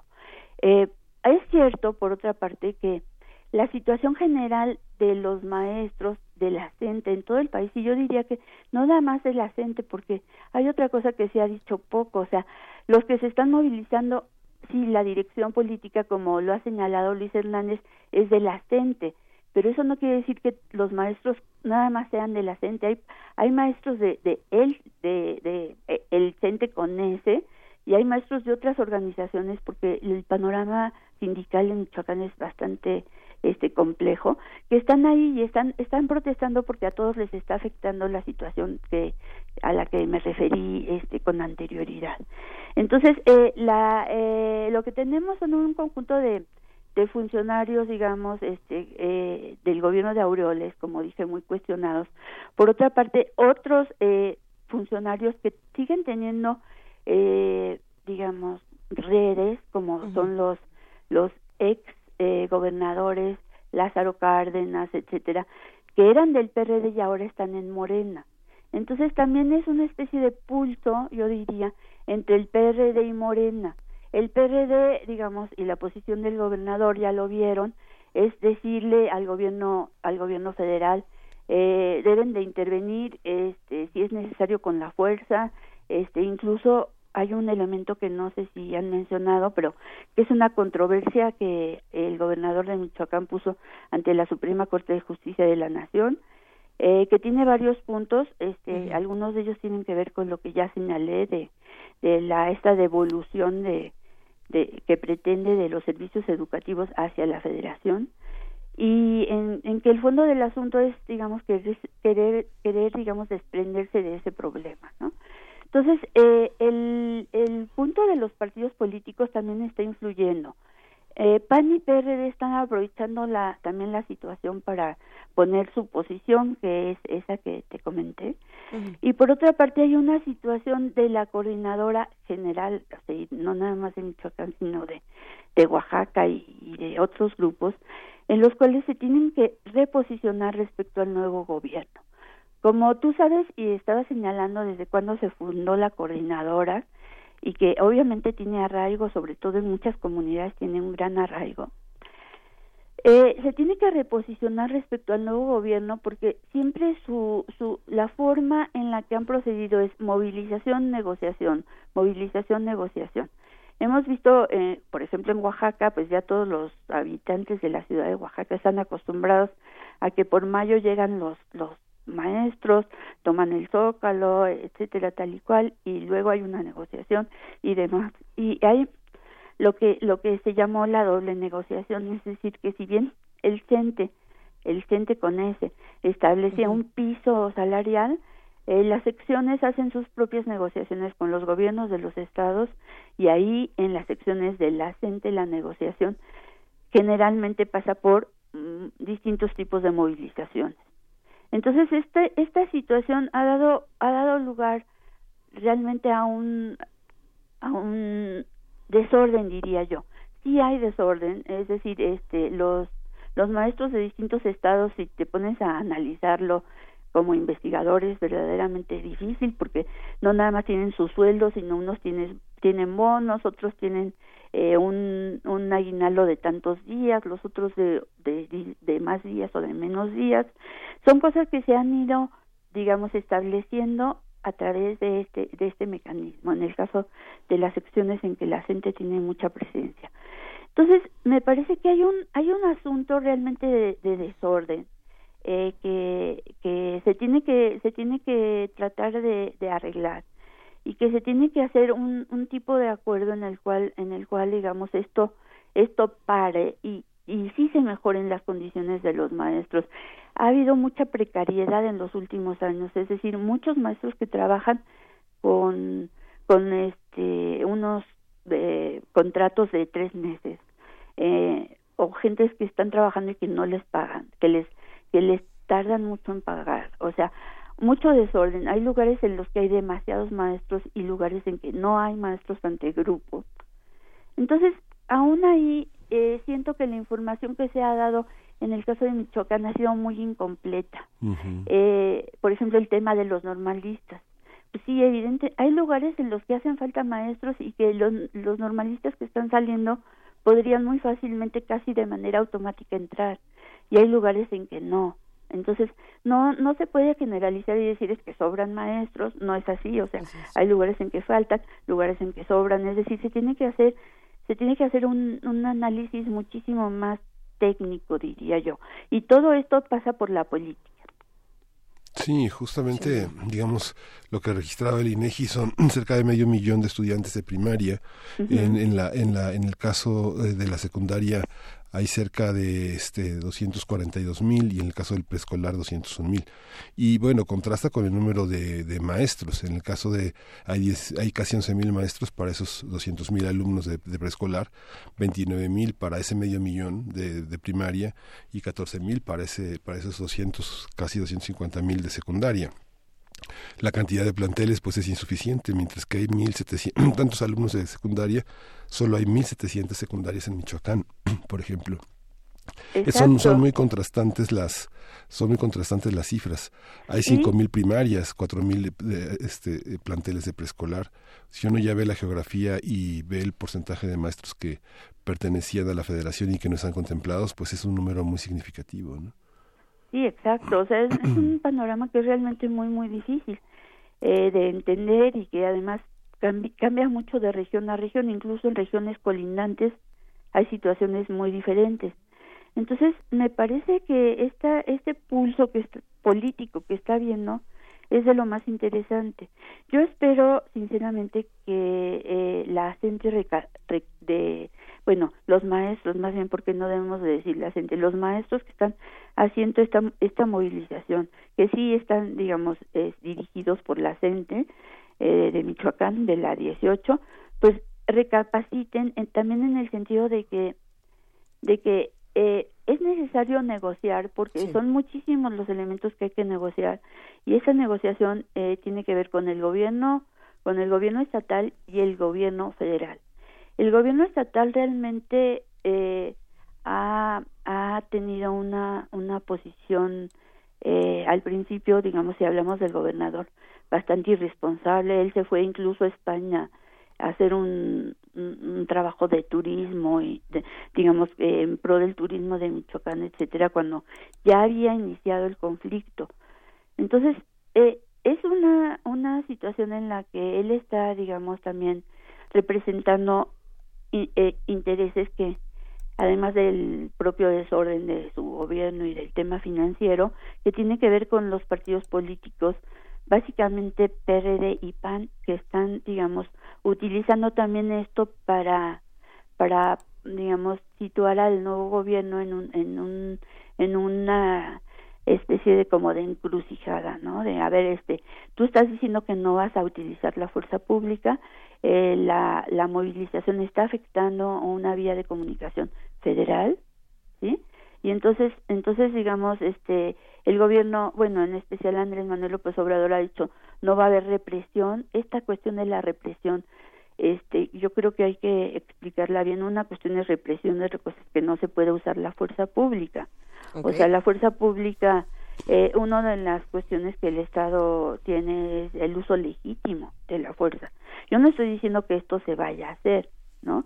Pero me parece que el hecho de insistir tanto no va a haber represión. En primer lugar, eh, hay que hay que ver qué es lo que es represión. Y en segundo lugar, mucha gente, o sea, y la manera en que lo dice, casi se interpreta de que de que no se preocupen, este, ustedes se van a poder ahí quedar el tiempo que quieran. Y vamos a utilizar a la opinión la, la opinión pública les va a hacer cambiar de opinión. Yo creo que está más que probado que la opinión pública no este no puede hacer no tiene la fuerza para hacer que a corto plazo la un grupo deje de, de realizar una acción un plan de acción aunque este este plan de acción afecte si tú te acuerdas, en el sexenio pasado, pues la CENTE hizo movilizaciones, por ejemplo, y estuvo por muchísimo tiempo en, en el Monumento a la Revolución, afectó a, los comercios y demás, la opinión pública en un tiempo estuvo muy, muy en contra de todas estas movilizaciones y sin embargo ellos se mantuvieron ahí. En Oaxaca lo mismo pasa.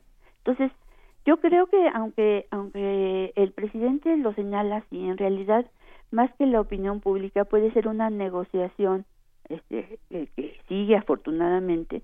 Y también una una cuestión de de sentido político de la gente, es decir, es absurdo, bueno, no no no quiero utilizar esa palabra, pero digamos eh, es es una una apuesta muy arriesgada tratar digamos eh, aunque aunque esas no sean las intenciones poner ante digamos contra las cuerdas a un gobierno que recién comienza y que pues, en mucho ha estado respondiendo a a las demandas de la gente y que también ha mostrado disposición dando dinero al, al gobierno de, de Michoacán para que el gobierno pueda digamos afrontar aunque sea parcialmente eh, las demandas de las demandas de los maestros. Es por eso, digamos, la, la, la, expresión pública, digamos, de tanta confianza de el llamado que hace que les hace López Obrador, ¿no? Es así, este, no es cualquier organización, digamos, el, el llamado eh, a que lo repiensen es eh, justamente por esta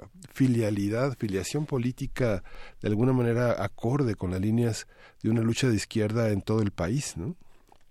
Sí, exacto, eso, así es, o sea, hay un, hay un asunto que es como de afinidad y entonces, bueno, pues también hay que ver si, si este núcleo de, de Michoacán está dispuesto, digamos, a, a en un momento dado eh, situar el conflicto en un en un, un momento de, de, tan crítico también por el por la afectación económica que a la que está dando lugar que determine también un, una especie de alejamiento real y de conflicto con un gobierno pues que comienza y que y que como tú dices pues ha, mostrado una especie como de no sé utilizaste una palabra que me gustó no me acuerdo cuál es pero es que es como una afinidad política con el nuevo gobierno.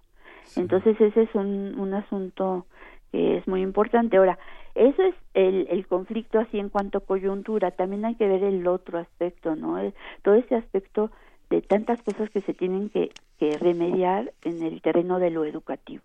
Es, hay un, hay una especie de situación, de situación de muchísima, muchísimas inequidades, este, de desorden, de, de, digamos, este, una gobernabilidad que, que se tiene que volver a, que se tiene que volver a, establecer porque incluso no se sabe muy bien cómo cómo es que va a ser esto no este se ha hablado de, de la importancia de que se establezca una verdadera democracia en en las islas del magisterio que pudieran coexistir diversas organizaciones.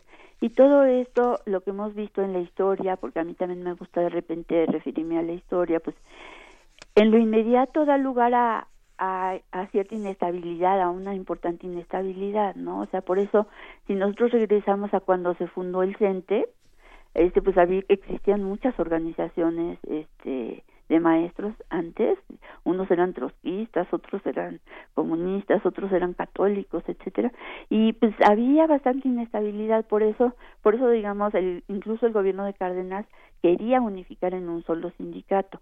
Las cuestiones, digamos, el mundo ha cambiado y yo creo que este modelo de ah, de un sindicato así, mm, digamos, este, por decirlo así, corporativo, eh, eh, presenta presenta digamos la necesidad de que haya haya ciertos cambios no que haya ciertos cambios que den lugar a esquemas esquemas digamos que que puedan ser más duraderos porque porque de otra forma vamos a estar viviendo una situación en que los maestros que siempre por naturaleza se, se manifiestan mucho este son muy politizados etcétera pues este continuamente estemos en esto. Yo creo que eso es este lo que vamos a ver pero a la vez este eh, se podría ir se podría ir solucionando poco a poco si, si se pone más orden en la administración de la educación. A ver, por aquí hay unos últimos comentarios y ya tenemos que despedir esta conversación. Aurora Loyo, socióloga de la UNAM. Eh, Chema Guerra nos dice, la culpa no la tienen los maestros, el problema es que Silvana Aureoles no deja de robar. Eh, en ese sentido, pensando en, a ver, si la culpa la tiene Silvana Aureoles que no deja de robar, ¿Cómo, ¿Cómo veríamos este proceso de rendición de cuentas? ¿Qué tiene que pasar con Silvana Aureoles en ese sentido? ¿A quién le toca vigilar eh, que, este, que este sujeto pues realmente rinda cuentas de lo que ha pasado en los últimos meses? Pues mira, este, los maestros justamente estaban pidiendo una auditoría externa al, para Silvana Aureoles y para todas las secretarías de educación. Digo, perdón, las secretarías de, del gobierno estatal. Eh, eh, ahora se han iniciado como auditorías del propio eh, gobierno estatal, pero no hay confianza en ello. Eh, me parece que es indispensable porque es pues, un secreto a voces que ha habido eh, muchas cosas y probablemente incluso delitos respecto a la manera en la que se ha utilizado eh, las, los los dineros públicos no entonces sí ese es uno de los temas es una de hecho es una de las demandas y qué bueno que lo mencionaste esta cuestión de las auditorías. Desgraciadamente esto lleva tiempo ese es el problema o sea estamos en eh, estamos en una situación en la que pues no se puede esperar a que hasta que esté la auditoría y no sé cuánto y que siga el bloqueo en las vías férreas. Ese es un es un asunto muy importante, es decir, la negociación de cada uno de los puntos que están ahí, que son este adeudos, que es el tema de los normalistas, que es el, todo eso lleva tiempo. Y el, el problema es que no podemos pensar que se siga habiendo la ocupación de las vías férreas por tanto tiempo. Entonces tiene que se tiene que llegar a una situación en la que se levante y se siga la negociación en base a la confianza que, que el gobierno federal les debe de dar a los maestros de que efectivamente la negociación va a seguir. Sí, pues muchísimas gracias eh, por esta conversación, Aurora Loyo, y pues vamos a seguir eh, al pendiente de lo que pase en, con, con, con, esta coordinadora y con lo que pase con los maestros y la reforma educativa. Muchísimas gracias por estar. Al contrario, gracias a ustedes. Y bueno, vámonos a un poco de música. Eh, eh, Michoacán tiene el segundo año de secundaria en general. ¿no? Ocho de cada, de cada 100 personas no tienen ningún grado escolar. Hay un rezago enorme. ¿no? Vamos a escuchar de Lost Acapulco Mercurio.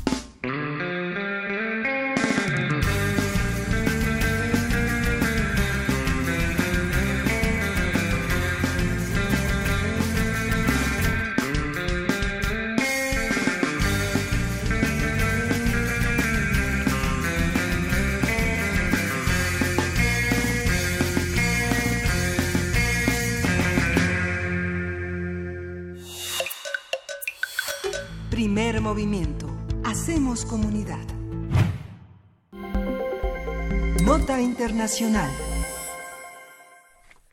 Estados Unidos acusó a la empresa china Huawei y a su directora financiera Meng Wanzhou de fraude bancario y electrónico, obstrucción de la justicia, robo de propiedad intelectual y de violar las sanciones contra Irán, entre otras infracciones. El Departamento de Justicia solicitó a Canadá la, la extradición de la hija del fundador de la empresa china, quien fue detenida el primero de diciembre en el aeropuerto de Vancouver. Y bueno, China ha pedido al gobierno del primer ministro Justin Trudeau que libere a Meng, argumentando que las acusaciones contra ella y Huawei obedecen a intereses políticos y económicos de Washington.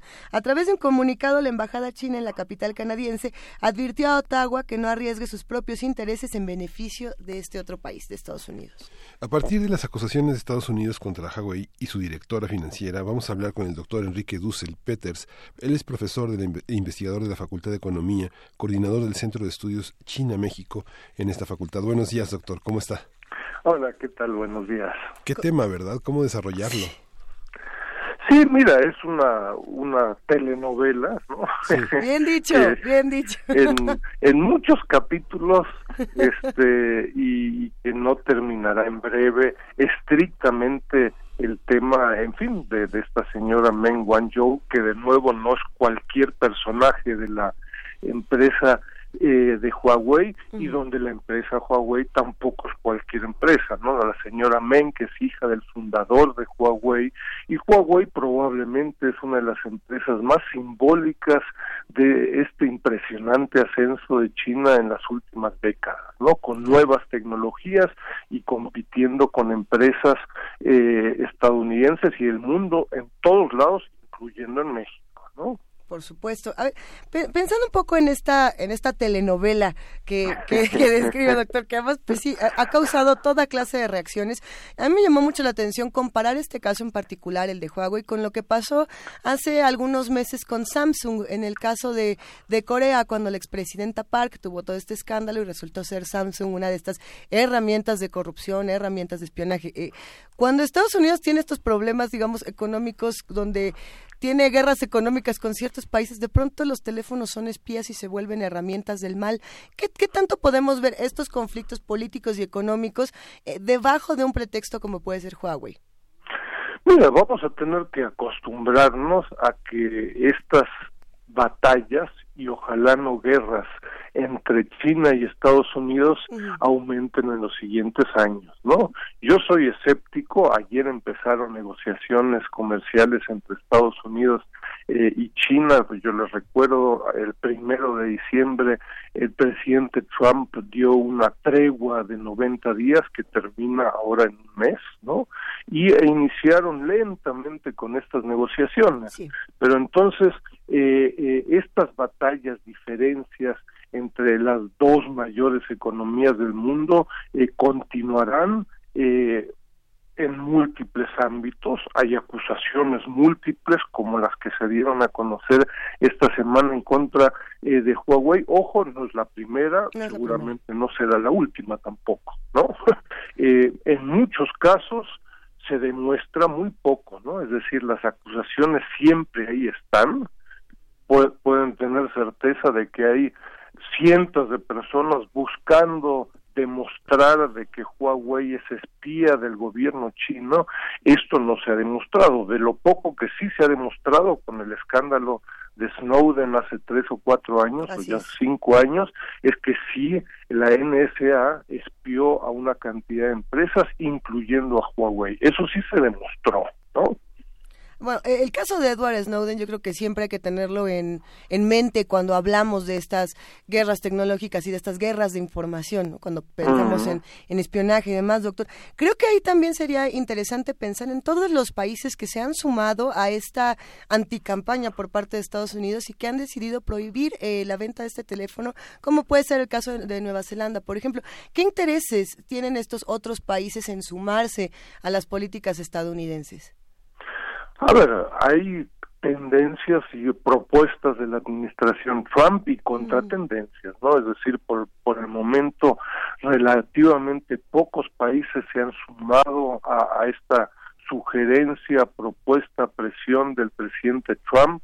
Eh, se han dado debates y discusiones en licitaciones específicas eh, en Australia, en el Reino Unido, entre otros, pero no es que hubiera habido una prohibición de teléfonos o de la tecnología de Huawei en general. Esto además, yo te recuerdo, es en la mayoría de los casos prácticamente imposible, ¿no? Huawei es una empresa que hoy en día eh, vende productos anualmente por 90 mil millones de dólares y genera problemas incluso en Estados Unidos, ¿no? Es decir, sí hay una presión política, pero por otro lado, eh, Huawei tiene eh, proveedores en Estados Unidos por docenas de miles de millones de dólares. Y ahí está probablemente, yo te diría, en el corto plazo, eh, la principal todavía forma de presionar de la administración de Trump contra estas empresas tecnológicas chinas, que es el control de las exportaciones estadounidenses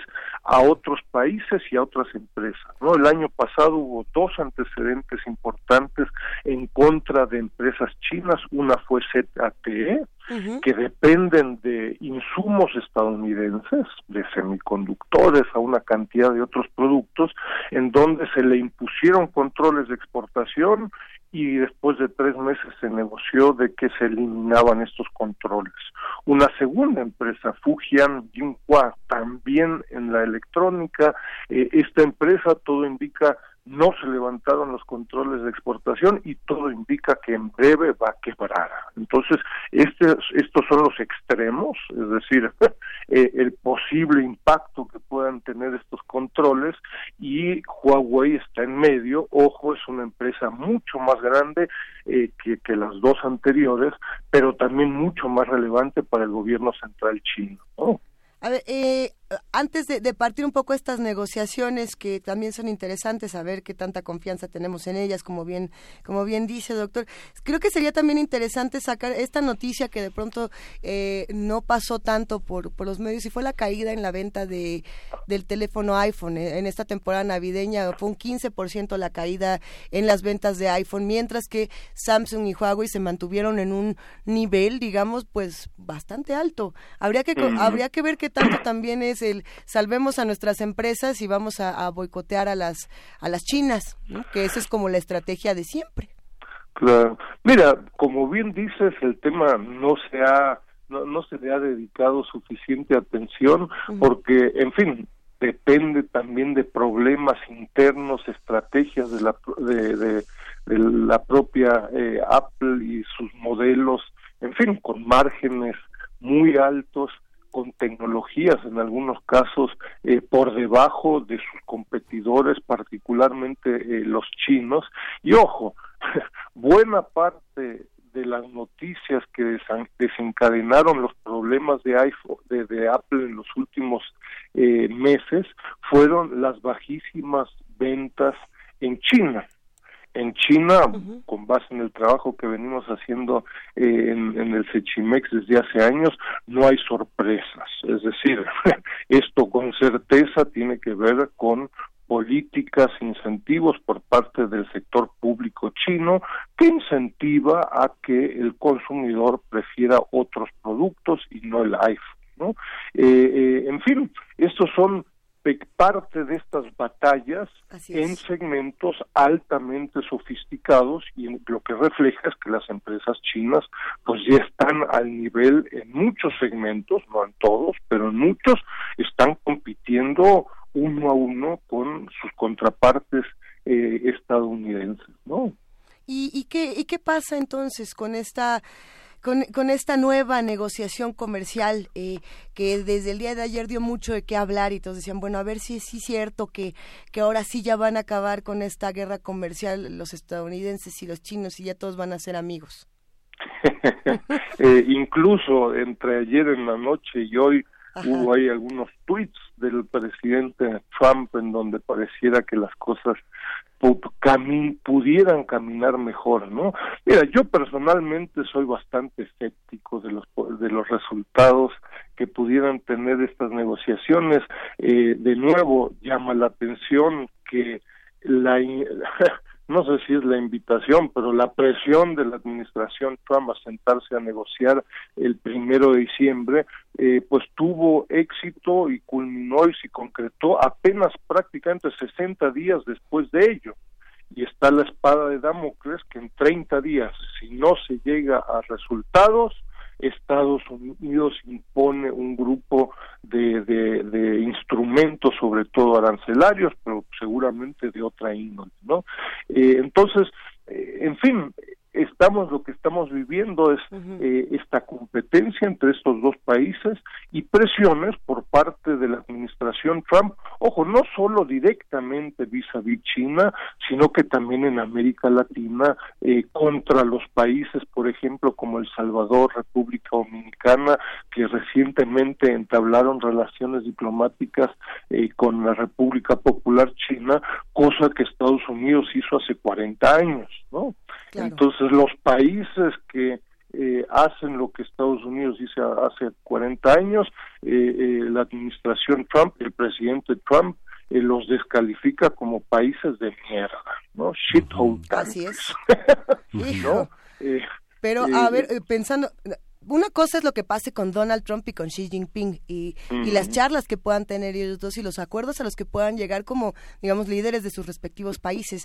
Hay otras voces, por ejemplo, en Davos a mí me llamó mucho la atención escuchar el discurso de, de George Soros ¿no? Cuando, cuando de pronto Soros dice, refiriéndose a China, eh, y lo voy a citar a ver si encuentro perfecto la cita por aquí, dice, China no es el único régimen autoritario en el mundo, pero es el más rico, el más fuerte y el más avanzado tecnológicamente. Esto refiriéndose a las preocupaciones de, de, enfrentarse con China. Y por ahí apareció una nota hace unos días que decía que, que China y Rusia tenían un ejército mucho más poderoso que el de los Estados Unidos y que había que, que tomar las respectivas precauciones. ¿Cómo todo de pronto entra en juego cuando están estas reuniones de negociación comercial? Bueno, de nuevo la parte comercial es un pequeño segmento de una relación holística, sistémica entre China y Estados Unidos y hay eh, 25 otros temas, ¿no? Temas culturales, debates, presiones por parte de la administración Trump en contra eh, de institutos Confucio. En China trabajamos mucho con contrapartes estadounidenses, universidades estadounidenses que de pronto se ven presionadas por reducir o no tener institutos confucios en sus respectivas universidades. Ese es un ámbito que poca gente se imaginaría, ¿no? Pero hay temas de deportes, ni hablar de políticas, ni hablar militares, y en terceros países como México, Vietnam, El Salvador y muchos otros, ¿no? Es decir, ahí hay reacomodos ante este ascenso de China que cuestiona el, las relaciones bilaterales y, la presencia estadounidense, cosa que incomoda. Yo, yo te diría, digo, a final de cuentas suena un poco chusco, pero estamos viviendo el ambiente en el pueblo, que es en el mundo, entre el nuevo rico y el viejo rico, ¿no? Eh, y eso pues lleva a preguntas por qué el nuevo rico, el nuevo rico, eh, eh, entre terceros del viejo con el nuevo rico, etcétera, etcétera, ¿no? Y esto puede tener un desenlace feliz eh, o no. Yo espero que sí, ¿no? Por aquí nos, nos mandan un mensaje interesante también, doctor Echeli, que dice, la nota de Huawei por lo menos ya tiene dos semanas que salió y está muy analizada en, en otros medios.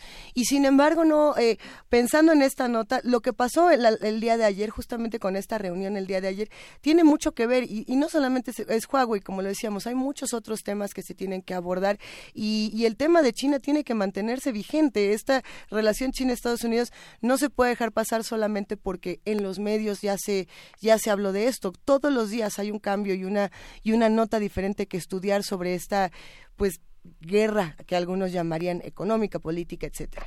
Sí. Mira, en fin, hay eh, en fin cantidad de aspectos eh, puntuales. Yo te diría, digo, para tropicalizar el tema y situarlo en México, ¿no? Porque todo esto parece que tiene que ver con Pekín eh, y, y, Washington y pues, ¿y nosotros qué? Eh, a ver, uno, Huawei es una empresa de enorme relevancia en México, la hemos estudiado en el Sechimex con mucho detalle desde hace años. Yo te recuerdo, alrededor del 80% de la de la infraestructura de telefonía celular eh, es de Huawei, ¿no? Entonces tú tienes N empresas que ofrecen servicios, carriers, como se llaman, todos con base en tecnología de Huawei. ¿no? Esto es México 2019. Entonces eh, es un tema no tan lejano. Y segundo, yo te diría, esto tiene mucho que ver con el tema de cómo México y particularmente la nueva administración pues va a entablar una relación directamente con China bilateral y esta nueva relación triangular eh, con Estados Unidos y China no el Sechimex hace un par de meses publicó hay un documento 90 páginas 60 propuestas de seis colegas hacia una hacia una relación estratégica México-China y por el momento la verdad es que la nueva administración ha sido bastante lenta en encarar una relación directa bilateral en el ámbito de su relación con Estados Unidos, ¿no? Entonces, eh, sí, está lejos y es en Canadá y es en muchos lugares, pero tiene mucho que ver con el México de hoy, ¿no? Así es. Y bueno, yo creo que con eso cerraremos esta, esta conversación, doctor Enrique Dussel Peters, eh, invitándole a un comentario final y, a, y también a pensar simbolita mágica, porque no la tenemos. ¿Qué, nos, qué, qué tenemos que atender eh, sobre este conflicto tan interesante para las próximas semanas y para los próximos meses? Mira, va a haber múltiples ámbitos. Está esta parte estrictamente comercial, en donde hay un ultimátum hasta finales de febrero. Si en finales de febrero no se llega a acuerdos contundentes según la exigencia de Donald Trump, eh, eh, eh, Estados Unidos impondrá aranceles y esto puede desencadenar dificultades y conflictos en otros ámbitos. y por otro lado está la relación entre los dos presidentes, de Estados Unidos y China, que parecieran tener interés en que este conflicto no escale. Veremos, ¿no? La, moneda está en el aire.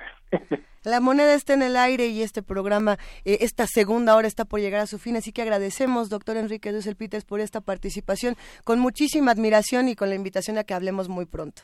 Con gusto, un abrazo. Un gran abrazo. ¿Cómo ven los que hacen comunidad con nosotros? ¿Qué opinan de estos temas? Se puso bueno. Sí, sí, fascinante. Y vamos, bueno, vamos a ver eh, la revista ¿Cómo ves? Vamos a escuchar una cápsula que se titula Moscas. Revista ¿Cómo ves? Sabemos que esta especie, en cierta etapa de su vida, la hembra, prefiere proteínas que no la alimentan en vez de azúcar alimento perfectamente adecuado para ella, pero inútil para sus huevecillos. Este es un ejemplo de subordinación de la supervivencia de un individuo a la sobrevivencia de la especie. Ciertas personas dirían que es instinto maternal, pero con esto no avanzarían nada en la comprensión del fenómeno. Con esta prosa sencilla pero concreta, se explica de manera accesible la información de un experto, Vincent Detier, que escribió un libro titulado Todo sobre la mosca, donde no hace más que evidenciar el enorme conocimiento, gusto e incluso amor de un hombre por una de las criaturas más despreciadas de nuestra historia. Vosotras, las familiares, inevitables golosas, vosotras moscas vulgares, me evocáis todas las cosas. El libro de tan solo 120 páginas describe datos, encantos y maravillas que generalmente son desconocidos sobre las moscas. Fue publicado en 1962, mientras Detier trabajaba como biólogo en la Universidad de Princeton y esporádicamente en otras universidades. Muchos capítulos de este libro empiezan con fragmentos extraídos de otro titulado Archie y Table, publicado en 1927 por Don Marquis, que ofrecía una enorme cantidad de información sobre gatos y cucarachas, lo que probablemente inspiró a Detier para escribir su curioso tratado de admiración a las moscas. Uno de los apartados más curiosos de la publicación describe qué es lo que ocurre cuando se interviene el cerebro de la mosca. Por ejemplo, al cortarle el diminuto nervio que controla su saciedad. Los resultados de esta operación en una mosca fueron espectaculares.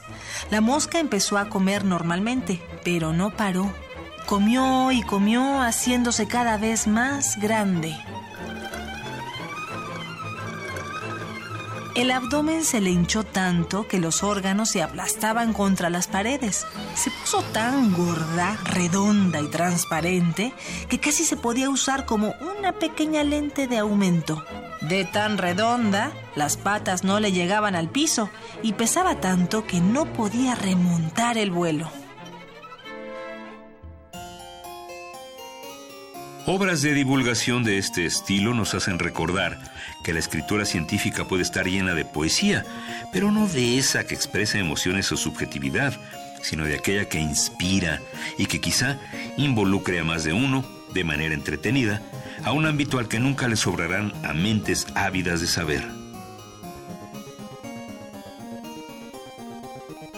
Esta es una coproducción de Radio UNAM y la Dirección General de Divulgación de la Ciencia de la UNAM, basada en el artículo Oda a la Mosca, escrito por Mark Abrahams.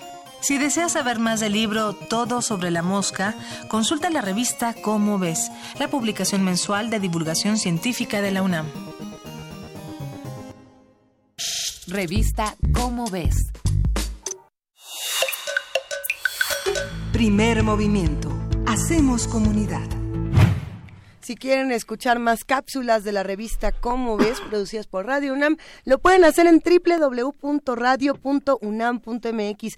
Ahí no solamente encontrarán contenidos de la Cómo ves, de distintas mini producciones de Radio UNAM, sino que también pueden encontrar, Miguel Ángel, los programas completos de primer movimiento, las tres horas enteras. Sí, las tres horas enteras y, y bueno, tenemos como la, el desafío la promesa de que van a estar pronto segmentadas y van a poder localizarse con etiquetas y muchas de las cuestiones que, eh, que son permanentes van a estar a su disposición. No va a ser mañana tampoco. si mañana no está en segmentos, no nos escriban diciendo, oigan, dijo Miguel. no, no, no. Yo creo que unos días más falta, es un proceso porque hay que, digamos, eh, cuando separas por segmentos tienes que decir, a ver, eh, decir, tengo todas las del doctor Alberto Betancourt, ¿no? que sale a las nueve de la mañana los jueves. Para separarlas todas está canijo, pero va a ser un ejercicio muy interesante. Mira, ya volteamos a ver a, a Uriel Gámez, nuestro productor, así de, ¿qué onda? ¿Que, ¿Que tú vas a separar todos los audios, Uriel? Dice que sí. ¿Que, ¿Que una vez al mes? ¿O cómo? Bueno, ahorita que nos cuente Uriel fuera del aire le vamos a preguntar. Una vez a la semana, ya Hijo, va a ser toda una odisea y yo creo que son esas odiseas que se disfrutan mucho porque es otra manera de compartir y de seguir haciendo comunidad. Eh, ¿Qué les parece lo que hemos platicado en este programa? Hay comentarios y nos da muchísimo gusto poderlos, poderlos leer. Eh, les contamos que en la tercera hora en los mundos posibles del doctor Alberto Betancourt vamos a, a hacer una provocación. Yo quiero ver qué es esto de la Casa Blanca comete el robo del siglo qué es. Y, luego también va a estar el tema de Venezuela. O sea que se va a poner rudo y creo que es necesario. Así que, ¿qué te parece, Miguel Ángel, si nos vamos a una pausa? Vamos a la pausa. Síguenos en redes sociales. Encuéntranos en Facebook como Primer Movimiento y en Twitter como arroba PMovimiento. Hagamos comunidad.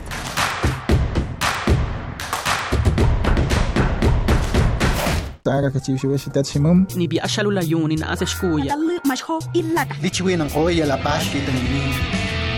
Las lenguas originarias de México en voz de sus hablantes. Calme Cali. Tercera temporada. Todos los jueves a las 10 horas por el 96.1 de FM. Retransmisión. Domingos 15.30 horas por el 96.1 de FM. Radio UNAM. Experiencia sonora.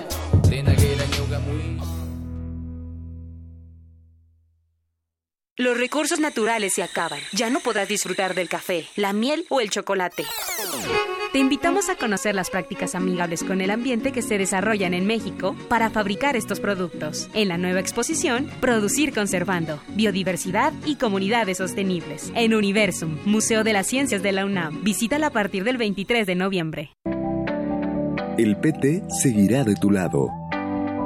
Fue mucha la confianza depositada en el Partido del Trabajo, la cual se traducirá en respetar y honrar el mandato del pueblo. El cambio que tanto anhelamos. Asumamos juntos el reto que representa la nueva etapa de México. Participa, acércate al Partido del Trabajo. Vamos a cumplir lo prometido. No te vamos a fallar. El PT está de tu lado. Antiguo Colegio de San Ildefonso invita a la exposición Nacimiento, Miradas en el Tiempo. Reúne más de mil figuras de barro elaboradas por el artesano veracruzano Felipe Nieva en la primera mitad del siglo XX. Las piezas son personajes bíblicos como Adán, Eva, José, María, Jesús, San José pidiendo posada, el nacimiento del niño Jesús y los Reyes Magos. Nacimiento, Miradas en el Tiempo se puede visitar en el antiguo Colegio de San Ildefonso, centro histórico de la Ciudad de México.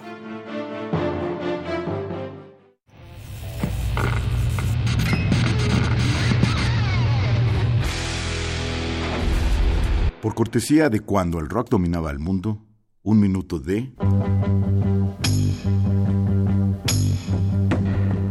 Spencer Davis Group, Give Me Some Loving, 1967.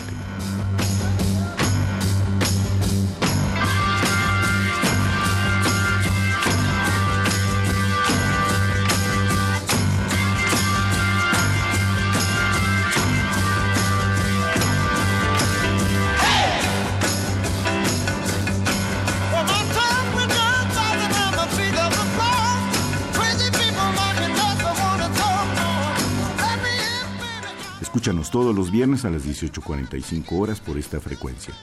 96.1. Radio UNAM, Experiencia Sonora.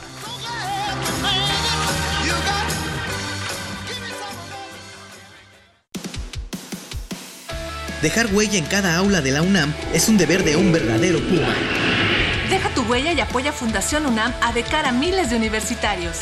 Súmate 5340-0904 o en www.funam.mx. Contigo hacemos posible lo imposible. Encuentra la música de primer movimiento día a día en el Spotify de Radio UNAM y agréganos a tus favoritos.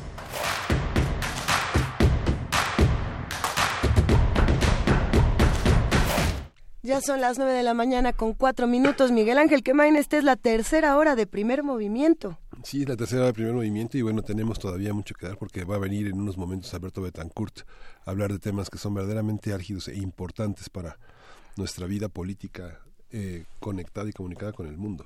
Así es, vamos a ver qué tal se pone esta charla para que el jueves se vuelva jueves y estaremos también haciendo comunidad, vamos a contar con poesía necesaria, que hoy además tenemos un, un buen dos por uno. Yo creo que se va a poner muy buena la poesía necesaria. Y aprovechamos este breve momento para mandarle a, un abrazo a, Refrancito que nos dice, muy buen día, primer movimiento, ahora desde la mitad, pero escuchando atento. Hoy que es jueves de Mundos Posibles, seguro será más que interesante. Habrá que invitar a que escuchen los incendiarios que exigen la invasión a Venezuela. A ver, bueno, justamente vamos a hablar de Venezuela, va a estar el doctor Alberto Betancourt hablando del tema y tratemos, ya que es un tema sensible, querido refrancito, le mandamos un abrazo también a Miguel Ángel Gemirán, a Cheli, a Efren, a Eduardo Mendoza, a, todos los que nos están escribiendo porque hay un montón de comentarios. Sabemos que es un tema sensible y tratemos de, dar nuestras opiniones respetando todas las demás, ¿no? Ya sé que nos vamos a lo mejor a apasionar, pero ahora sí que no se enoje con el de junto, mejor dele un abrazo porque se va a poner bueno. Mejor nos damos un abrazo con poesía necesaria, ¿no, Miguel Ángel? Ok, vamos a poesía necesaria. Primer movimiento. Hacemos comunidad. Es hora de poesía necesaria. Vamos, vamos a leer un poema de Alejandro Albarrán, un, un poeta muy joven, de, nacido en 1985.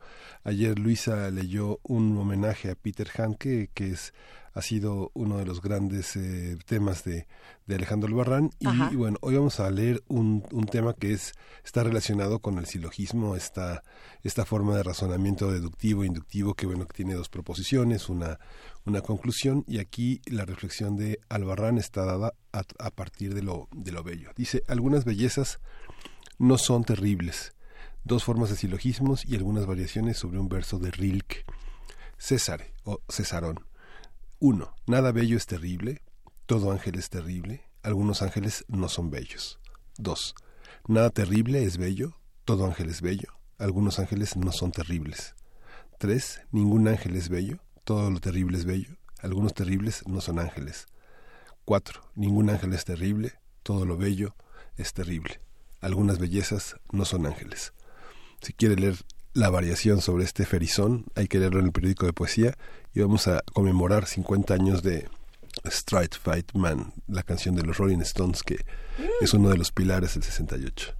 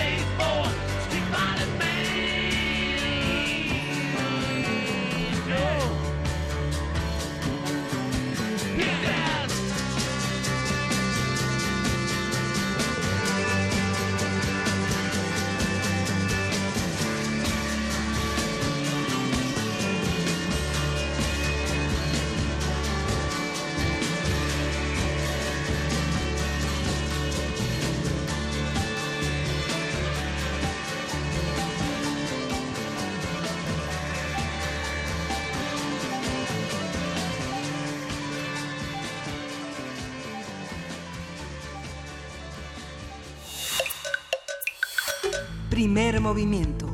Hacemos comunidad. La mesa del día. Ha llegado el momento de la mesa del día y ustedes saben que los jueves se vuelven jueves cuando llega a esta cabina el doctor Alberto Betancourt, doctor en historia, profesor de la Facultad de Filosofía y Letras de la UNAM y coordinador del Observatorio del G20 de la misma facultad. Queridísimo Alberto Betancourt, bienvenido a tus propios mundos posibles. Te queremos. Muy buenos días, querida Luisa, Miguel Ángel, amigos del auditorio. Qué gusto estar aquí con ustedes, aunque hoy se cierne sobre nosotros una enorme preocupación. Así es. La posibilidad de la guerra en América Latina y yo por eso el día de hoy quisiera hacer una intervención plenamente consciente de la enorme gravedad y complejidad de la crisis económica, de la situación social y de la crisis política que se vive en Venezuela, pero tratando de exponer la importancia que tiene el hecho de que esas tres crisis, la social, la económica y la política, la resuelvan entre los propios venezolanos y mediante un proceso pacífico y de que todos hagamos un enorme esfuerzo por conjurar la amenaza de la guerra con la que Estados Unidos está amenazando no solamente a Venezuela, sino también a los países vecinos, a América Latina y en muy buena medida podríamos decir al mundo entero. Si me permiten, Luisa, yo quisiera comenzar compartiendo una experiencia personal. Resulta que hace unos años tuve la oportunidad, el gusto, de ir en una misión de espionaje indígena al Banco Mundial a la ciudad de Washington, D.C. Me hospedé en un hotel, en un hotel sencillo que estaba en el barrio chino. Después, varios días después de que tomaba yo diariamente el metro para ir a la biblioteca conjunta del Banco Mundial y el Fondo Monetario Internacional, descubrí que estaba yo bastante cerca de la Casa Blanca, incluso me podía ir caminando desde mi hotel. Pero una mañana, cuando iba yo hacia la biblioteca, tenía ganas de desayunar y me metí en un café de chinos que me llamó la atención y cuando entré sentí una vibración extraordinaria. Un historiador romántico diría que se sentía una atmósfera pesada y esotérica, y cuando entré el lugar estaba vacío ya al fondo. En una mesa del fondo, que era la única que estaba ocupada, estaban un grupo de personas jugando a las cartas que me voltearon a ver con una mirada de penetrante como de cuchillos. Eh, diría yo echando a volar mi imaginación que uno se imaginaría que era, digamos, la mafia japonesa, ¿no? Pero eh, decidí salirme del restaurante e irme a otro lado. Ese mismo día, cuando regresé, descubrí afuera de ese edificio una placa que decía, en este lugar se tramó la conspiración para asesinar al presidente de los Estados Unidos, Abraham Lincoln. Y fui siguiendo cada una de las placas, la número uno, la número dos, la número tres, hasta llegar al Teatro Nacional, en donde se cometió el magnicidio, y posteriormente en la última de las placas de esa ruta eh, digamos que va marcando los lugares emblemáticos de Washington, D.C., la ventana desde la que un niño vio cómo el asesino del presidente saltaba desde, saltaba desde una ventana del propio teatro, montaba en su caballo, en su caballo y escapaba. Yo hoy quisiera comenzar contando la historia de una conspiración. El día que Mike Pompeo devino canciller de los Estados Unidos, algunos diplomáticos advirtieron que el exdirector de la CIA convertiría al Departamento de Estado en Departamento de Guerra. Hemos dicho aquí que el edificio Harry S. Truman, que había sido diseñado originalmente para albergar al Departamento de Estado, se convirtió en la sede del Departamento de Guerra porque se atravesó en medio el inicio de la Segunda Guerra Mundial, de tal manera que en ese edificio hay una pequeña placa que dice Departamento de Guerra. Y hoy, con la llegada de Mike Pompeo, ese edificio ha recobrado la vocación de un departamento de guerra. En The Washington Post, el periodo martes 22 de enero, en la oficina oval de la Casa Blanca, ese edificio construido con trabajo esclavo, se reunió una pequeña porción del Consejo Nacional de Seguridad de los Estados Unidos. Allí estuvieron presentes John Bolton, Mike Pompeo, Steve Mnuchin y Joseph Dunford. Creo que todo el mundo los ubica. John Bolton, mejor conocido como el huracán Bolton, es ahora el presidente del Consejo Nacional de Seguridad. Mike Pompeo, el jefe del Departamento de Estado, devenido en Departamento de Guerra. Steve Mnuchin, el poderoso jefe del Departamento del Tesoro, y Joseph Dunford, el menos conocido de ellos, el jefe del Estado Mayor Conjunto de las Fuerzas Armadas de los Estados Unidos. Los ahí reunidos acordaron investir a Juan Guaidó como nuevo presidente de Venezuela.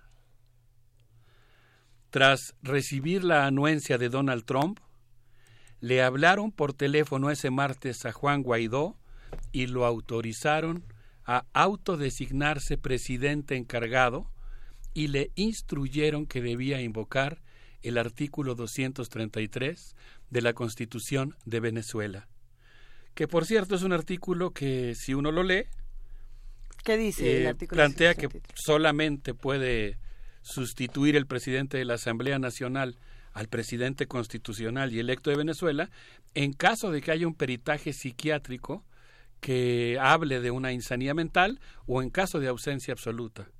Ninguno de los dos requisitos se cumplen, de acuerdo a este artículo. Durante la noche, los conspiradores telefonearon a varios jefes de Estado y los conminaron a reconocer al nuevo presidente de Venezuela. Al día siguiente, en la mañana, Juan Guaidó se autoproclamó presidente, y por cierto a mí me llamó mucho la atención el, apellido de esa presidencia, el presidente encargado del, de, de Venezuela. Recibió el espaldarazo instantáneo de Trump y de varios gobiernos de la región. Ese mismo día, Mike Pompeo pidió a las Fuerzas Armadas de Venezuela proteger a Juan, Guaidó y exigió a Nicolás Maduro, presidente constitucional, hacerse a un lado. El jueves 24 de enero, Mike Pompeo denominó a Nicolás Maduro expresidente de Venezuela e informó formalmente al Departamento del Tesoro que el gobierno estadounidense había reconocido como mandatario al presidente encargado, el ingeniero Juan Guaidó. Con esa acción quiso sustituir el voto de seis millones de venezolanos y preparó lo que en un momento más vamos a describir y que podríamos llamar con toda propiedad el gran robo del siglo XX.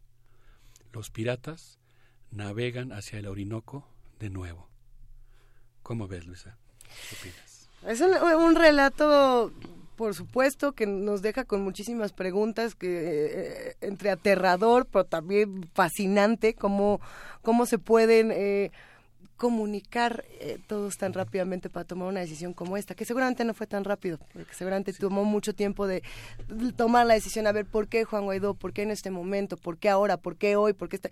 En fin, eh, muchas personas en, nuestras redes sociales se han manifestado en, en las últimas semanas, eh, Alberto diciendo, a ver, no es que apoyemos a Nicolás Maduro. El caso de es, por ejemplo, el refrancito que dice, de ninguna manera se apoya a Nicolás Maduro. Aquí el problema es, ¿por qué se está tomando la decisión de este otro lado? ¿Para qué? Eh, ¿Cuál es el verdadero motivo que tendría Estados Unidos para tomar una decisión como esta? Y todos los países que han decidido sumarse a una decisión como esta, ¿no? ¿Cuáles son los intereses detrás? Yo creo que es extraordinariamente importante en este momento conformar una opinión pública informada, tolerante, abierta, con ganas de tener información, que defienda la necesidad de que el conflicto en Venezuela se resuelva respetando la autodeterminación de ese país y mediante una vía pacífica. Miguel Ángel, acabas de leer algo sobre, sobre lo bello y lo terrible sobre las cosas terribles.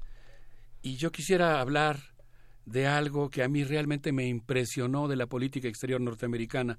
Insisto en que de ninguna manera estoy pretendiendo reducir una crisis tan complicada como la que está viviendo ese país a un solo aspecto, pero creo que este aspecto es insoslayable. El jueves 25 de enero, Pompeo anunció que Elliot Abrams sería el encargado de restaurar la democracia en Venezuela por parte del Departamento de Estado.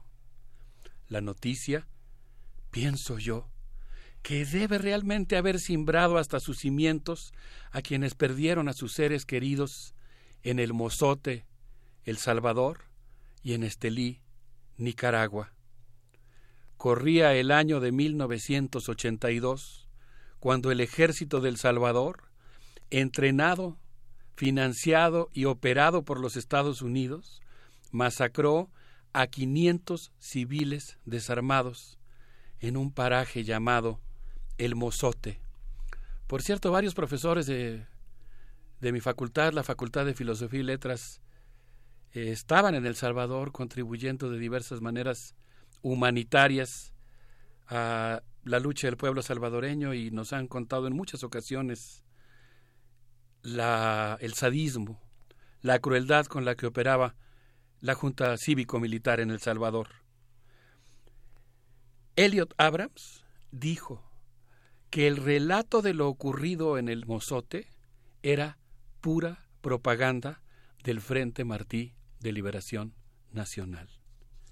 Abrams hacía el trabajo sucio de postular una supuesta honorabilidad de los asesinos Diez años después, una comisión de la verdad formada en El Salvador confirmó que los soldados asesinaron intencional y sistemáticamente a 500 personas desarmadas.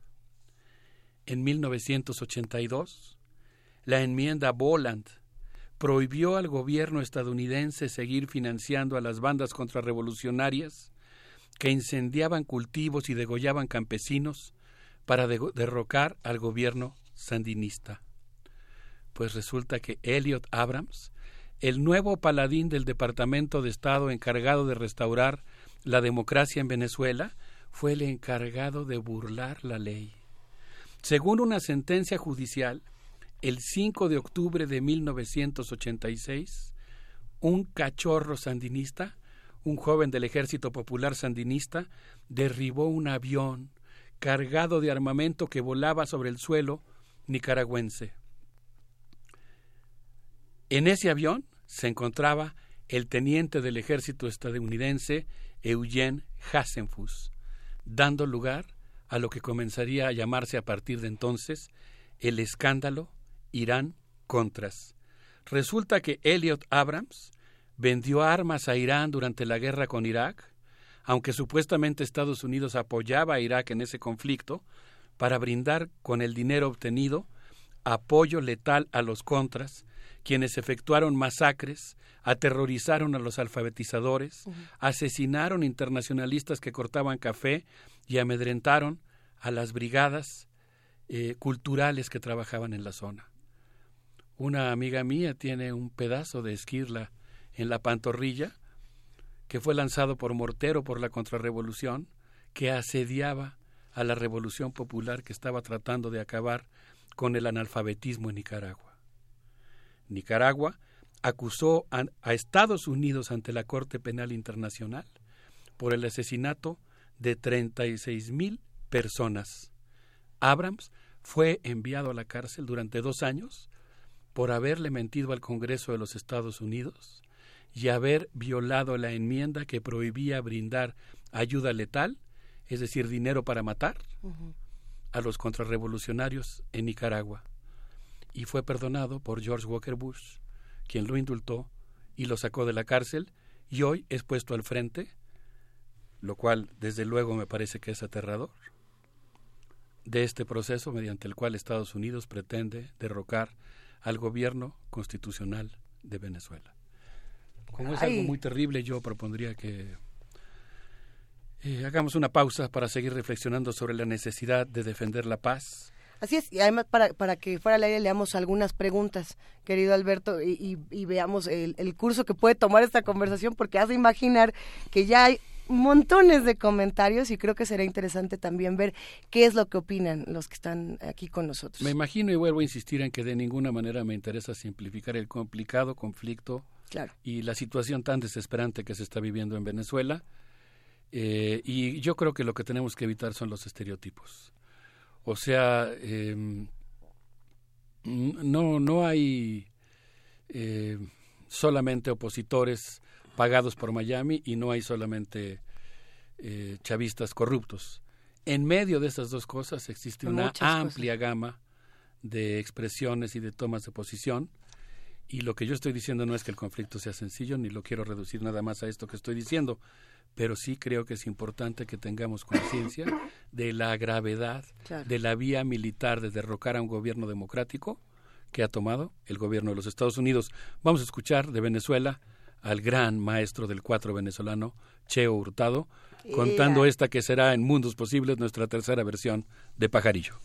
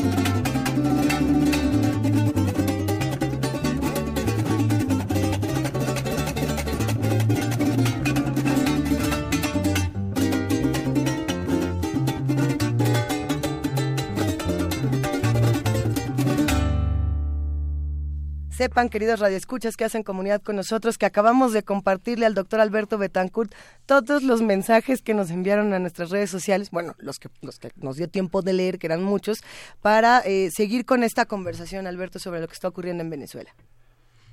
Sí, me parece muy saludable que haya una discusión. Eh, insisto en la importancia de crear un clima colectivo intelectual de intercambio de opiniones, de búsqueda de las mejores soluciones en el marco del respeto al Estado de Derecho, la democracia, el diálogo y la paz, y desde luego al principio de autodeterminación que implica que sean los propios venezolanos los que resuelvan la grave crisis social y política en la que se encuentran.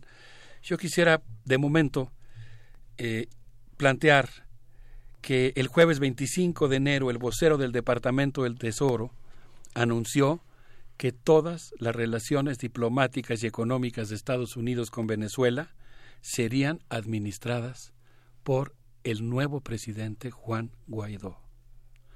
El lunes 28 de enero el Departamento del Tesoro congeló y confiscó los recursos de PBDESA, siete mil millones de dólares en activos. ¿Siete mil millones de dólares? En activos y once mil millones de dólares anuales por la venta de petróleo.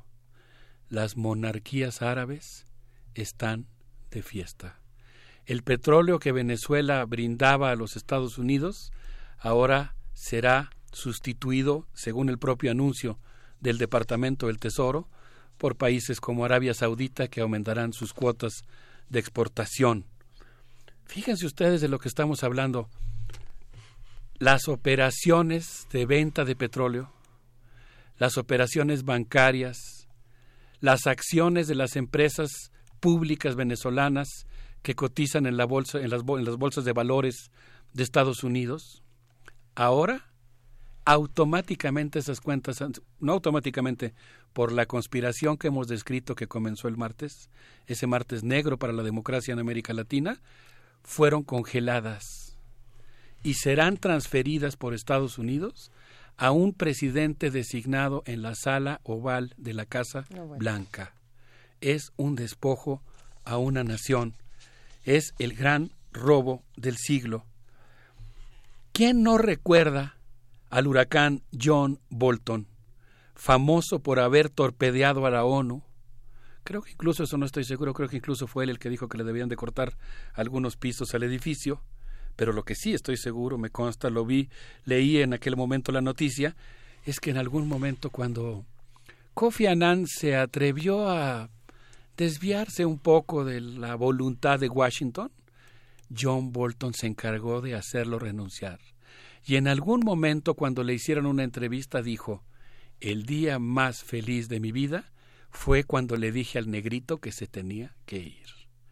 Ahora él es el jefe del Consejo Nacional de Seguridad y es el que está operando el derrocamiento del presidente de Venezuela, Nicolás Maduro. Y el asunto aquí es que no solamente está promoviendo un derrocamiento, está promoviendo una guerra. Y si la tendencia confirma lo que podemos ver por estos signos, vamos a ver un modelo muy similar al que Bolton, Pompeo y otros implantaron en Libia. Es decir, en cualquier momento vamos a ver grupos armados en Venezuela, con estas pick-ups, con, bueno, quién sabe qué modelo vayan a utilizar, pero digamos grupos armados, financiados, entrenados y comandados por Estados Unidos el huracán Bolton ha vuelto de nuevo y anunció que el nuevo presidente de Venezuela, presidente le pongo comillas negritas, cursivas, y pues por supuesto no, no tengo la menor duda que, que Venezuela tiene un solo presidente, pero según el dicho de John Bolton, el nuevo presidente de Venezuela declaró que estaba dispuesto a permitir la participación de empresas petroleras privadas estadounidenses en la explotación, exploración, comercialización y refinamiento del petróleo venezolano. Es decir, estamos oh, presenciando el robo del siglo.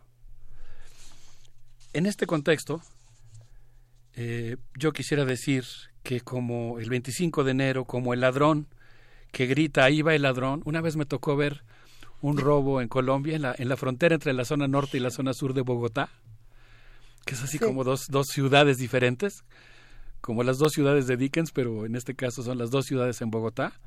En esa frontera me tocó ver que alguien venía corriendo, chocó con un turista argentino, le quitó la cartera, siguió corriendo y cuando el turista reaccionó y iba a perseguir al, al ladrón, llegó un cómplice del ladrón, lo abrazó y le dijo, oye, qué horrible, te acaban de robar, ¿verdad? ¿Quién fue? Lo mantuvo abrazado hasta que el ladrón pudo escapar y después le dijo, ay, te robaron, qué mala onda y se fue.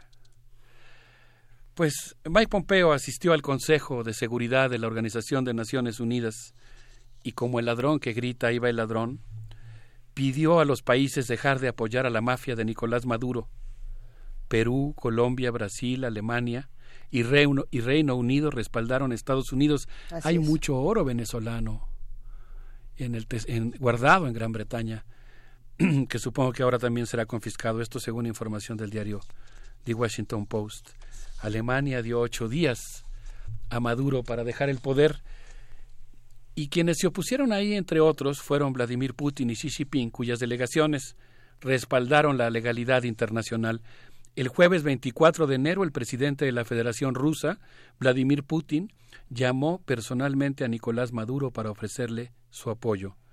Posteriormente expresó que la intromisión estadounidense en la crisis política interna viola todas las normas del derecho internacional.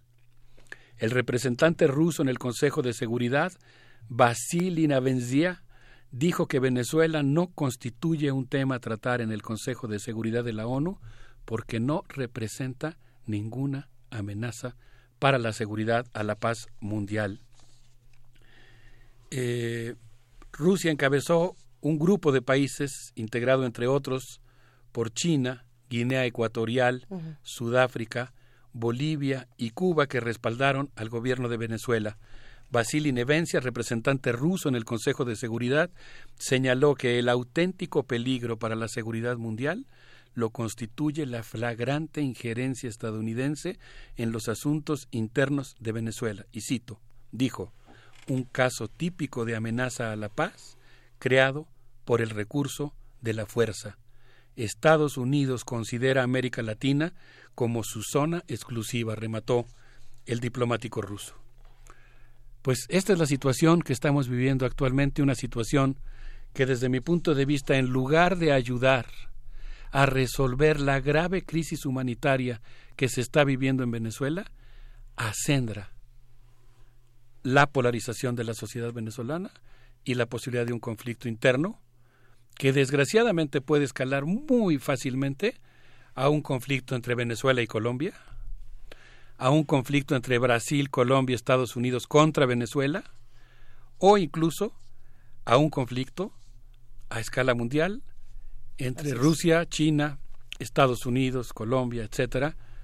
Eh, no creo que lleguemos a ese punto a una confrontación directa, pero sí veo muy probable que haya involucramiento de diversas maneras en un eventual conflicto armado en Venezuela, que parece desafortunadamente inminente y que tenemos que conjurar entre todos. Pero de ahí la importancia también de la nota internacional que tuvimos el día de hoy cuando estábamos hablando con el doctor Enrique Dussel y hablábamos de la renegociación urgente que quiere tener el presidente Donald Trump con Xi Jinping, que dice hay que reunirnos y hay que hacer un acuerdo comercial rápido y vamos a volver a ser amigos porque en cualquier momento justamente se puede presentar un escenario como este y Estados Unidos en este momento no se encuentra en condiciones como para echarse a China encima.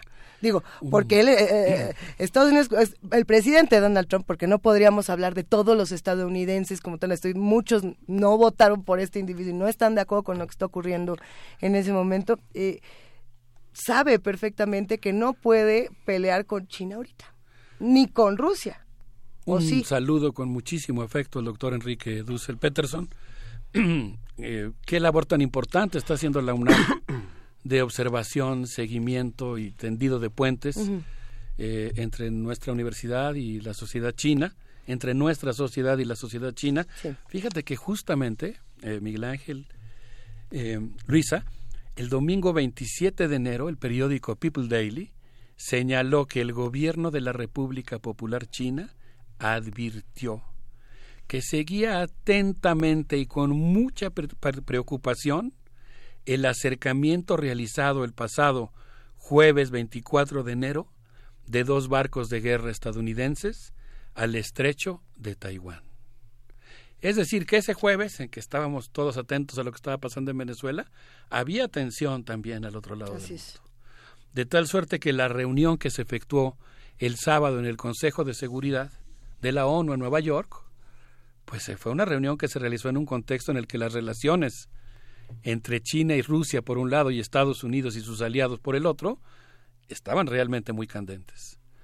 Y en ese contexto yo quisiera ensalzar y eh, pues argumentar la importancia que tuvo la, la posición que adoptó el gobierno mexicano. En la sesión del sábado del Consejo de Seguridad de la ONU tomaron la palabra más de 30 oradores, entre los cuales se encontraba el embajador mexicano eh, que estuvo presente ahí, Juan Ignacio Gómez Camacho, quien intervino en esa sesión y planteó que podía estar ahí de acuerdo a la regla 37 por el interés que tenemos respecto a los asuntos de una nación hermana. El embajador mexicano dijo que México respalda la postura del secretario general de la ONU en su llamado a todas las partes para reducir las tensiones y evitar una escalada del conflicto y cualquier expresión de violencia. Exigimos una solución pacífica y democrática. El pueblo venezolano debe ser el que elija su propio rumbo. Yo pienso que la postura que adoptaron los gobiernos de México y Uruguay eh, van por el camino correcto, que es plantear la necesidad del respeto a la soberanía de Venezuela y, en su caso, la posibilidad de una solución pacífica del conflicto mediante el diálogo y mediante un proceso de negociación. Pero me imagino que hay muchos comentarios y muchas opiniones. Bueno, Venezuela es un caso muy complejo, ¿no? Ayer veíamos este, justamente, ¿no? Lo hice esta parte en la que bueno, no, es Pinochet, no es Stroessner, no es Videla, no es un caso particular, ¿no? El caso de Maduro. Digamos, todo lo de Venezuela empezó un 6 de diciembre hace 20 años, cuando el pueblo venezolano votó a favor de Chávez con una, con una gran cantidad de votos a favor, pero en 2012, con la enfermedad de Chávez, eh, el cáncer ya que lo había agotado en 2012, en diciembre de 2012, le pidió al pueblo venezolano votar por Maduro en marzo de 2013 el pueblo venezolano votó por Maduro por una mínima ventaja, ¿no? Después las elecciones eh, con Capriles fueron muy, este, muy, muy, muy, muy, muy, este, muy peleadas. Capriles aceptó que era el presidente electo y por primera vez después de muchísimos años, después de esa constitución que se votó en 1961, el pueblo venezolano acepta en 1999 reformular la constitución después de un, de una, de una, de un siglo XX tan difícil para Chávez, este, el pueblo venezolano acepta este, la primera enmienda y dice que puede gobernar mientras sea necesario que gobierne en, en, en, este, en Venezuela. Pero en 2005 empieza un caos, ¿no? Empieza un caos porque empieza una ley que, este, de difamación a los periodistas este, que tienen que, que controlar la libertad de expresión y empieza un caos muy fuerte.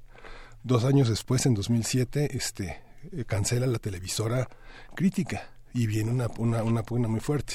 Hoy hay cinco periodistas detenidos en Venezuela por no, por no aceptar los cauces y eso realmente pone a Maduro contra la pared. ¿no? Yo creo que lo que la OEA calificó como ridícula la mediación, creo que finalmente tiene que ver con este intervencionismo de Estados Unidos, que es atroz, que es criminal, pero yo creo que Venezuela sí tiene que replantearse, ¿no? Y a veces a una sociedad que ha sido tan inmovilizada, Venezuela no tiene ni la, ni la décima parte de la, de la participación política que ha tenido la izquierda en México.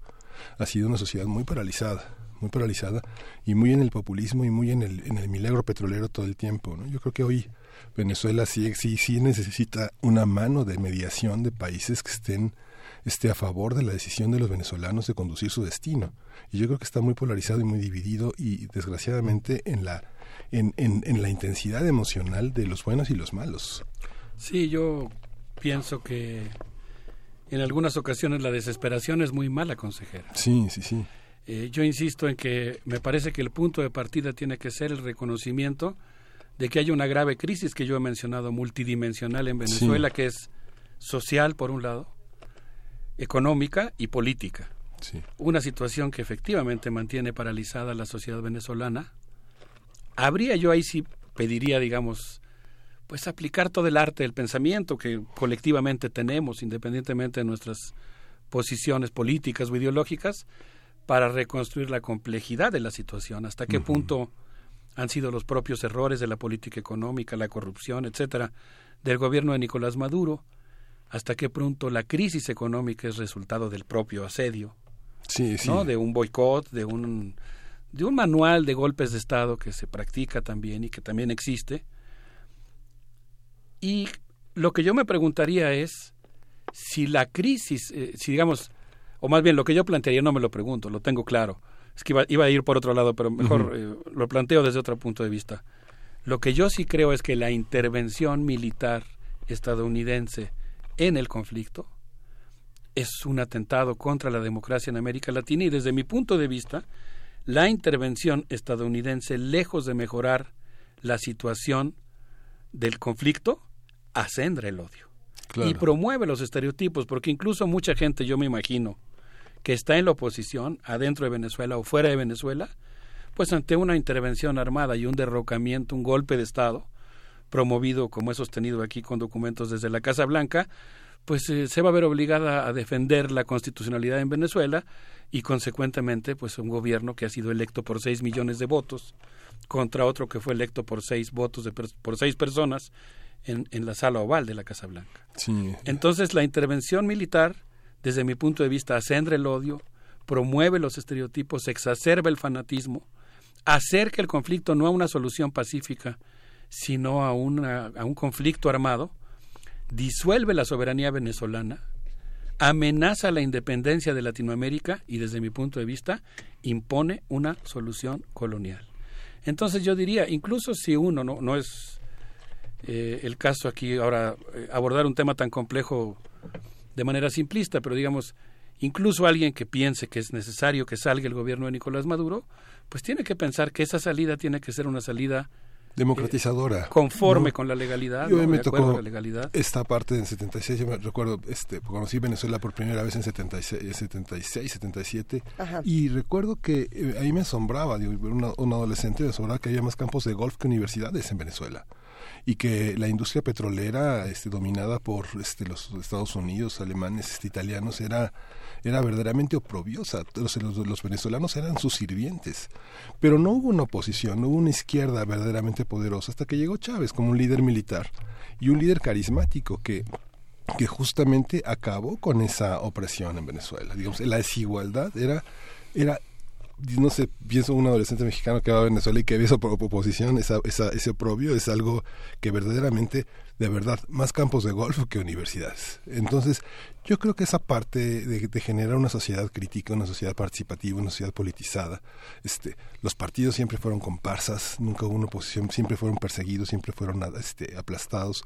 Hoy empieza una verdadera oposición en Venezuela que, vale la pena que emerja y que, que, tome sus destinos. Yo, yo nomás en ese punto diría que justamente la medida norteamericana lo que está haciendo es que en lugar de promover una auténtica oposición venezolana, sí, acabar con... está imponiendo una prótesis y está sobre representando al sector más ultraderechista de la oposición venezolana.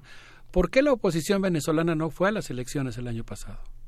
porque no se pudo poner de acuerdo, porque es muy heterogénea, porque hay gente de izquierda que está en la oposición venezolana y hay gente de ultraderecha, realmente así tipo, voy a evocar al Alfa 66, legendario de Miami, ¿no?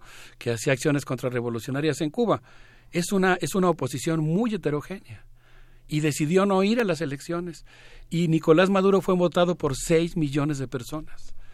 Entonces, pues lo que se necesita promover es la constitución de auténticos actores políticos venezolanos, no de gobiernos, ustedes, desde impuestos desde Estados Unidos como si estuviéramos en el siglo XIX y América Latina no tuviera la capacidad de autogobernarse. Por eso yo digo que la solución, que sí tiene que encontrarse una solución a ese problema, tiene que respetar la soberanía de Venezuela, su autodeterminación y promover la reconciliación en la sociedad venezolana. Bueno, hablando, hablando de todas las oposiciones, Alberto, Miguel Ángel y todos los que hacen comunidad con nosotros, ¿quién es o, qué, qué, representa Juan Guaidó?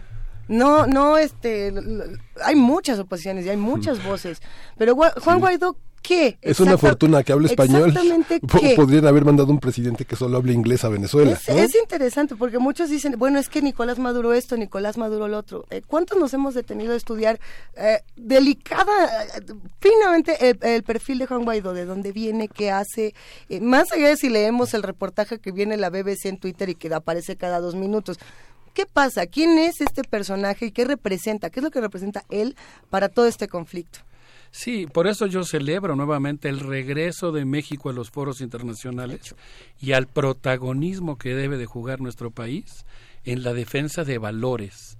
Yo pienso que México, por eso insisto, con esa política exterior está promoviendo el respeto al derecho internacional, está promoviendo la autodeterminación de los países, está promoviendo las relaciones de respeto en la región y creo que eso es un aspecto en el que nosotros tenemos que centrarnos.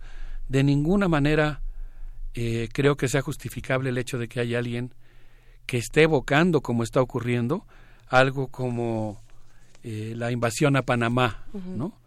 Y no dudo que va a haber grupos, pues ahora que ya el gobierno de Estados Unidos y específicamente Steve Mnuchin, el jefe del Departamento del Tesoro, dijo que va a otorgar los recursos que son propiedad del pueblo de Venezuela y los va a poner a disposición de este tal Juan Guaidó, presidente encargado por Washington de Venezuela, eh, pues seguramente con ese dinero se van a promover muchas cosas y muchos simulacros.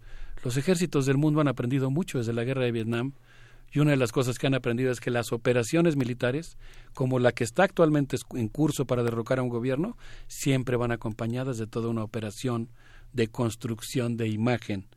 Y lo que está haciendo Mike Pompeo, que es experto en ese tema, es presentar la intervención militar norteamericana como si fuera una tarea humanitaria. Mira, con eso, con eso nos vamos a quedar el día de hoy agradeciendo, por supuesto, al doctor Alberto Betancourt y a todos los que se han sumado a esta conversación, que en este caso han sido muchos. Es delicioso cuando el diálogo se puede hacer de este tamaño. Vamos a estar compartiendo los mensajes, vamos a estar eh, tratando de responder muchas de las preguntas que se quedaron de este lado. Eh, ¿Con qué nos quedamos, Alberto? Pues yo diría que con la solidaridad de México para una tarea histórica y humana muy difícil en Venezuela, que es la reconciliación. Y con eso, pues yo en honor de eso quisiera proponerles que escuchemos el ensamble de los llanos de Venezuela, es un ensamble de percusiones que toca Matador, una canción de los fabulosos Cadillacs, que se refiere desde luego a la importancia de la resistencia y la dignidad de América Latina. Gracias, querido Alberto. Con esto nos quedamos los jueves, ya son jueves.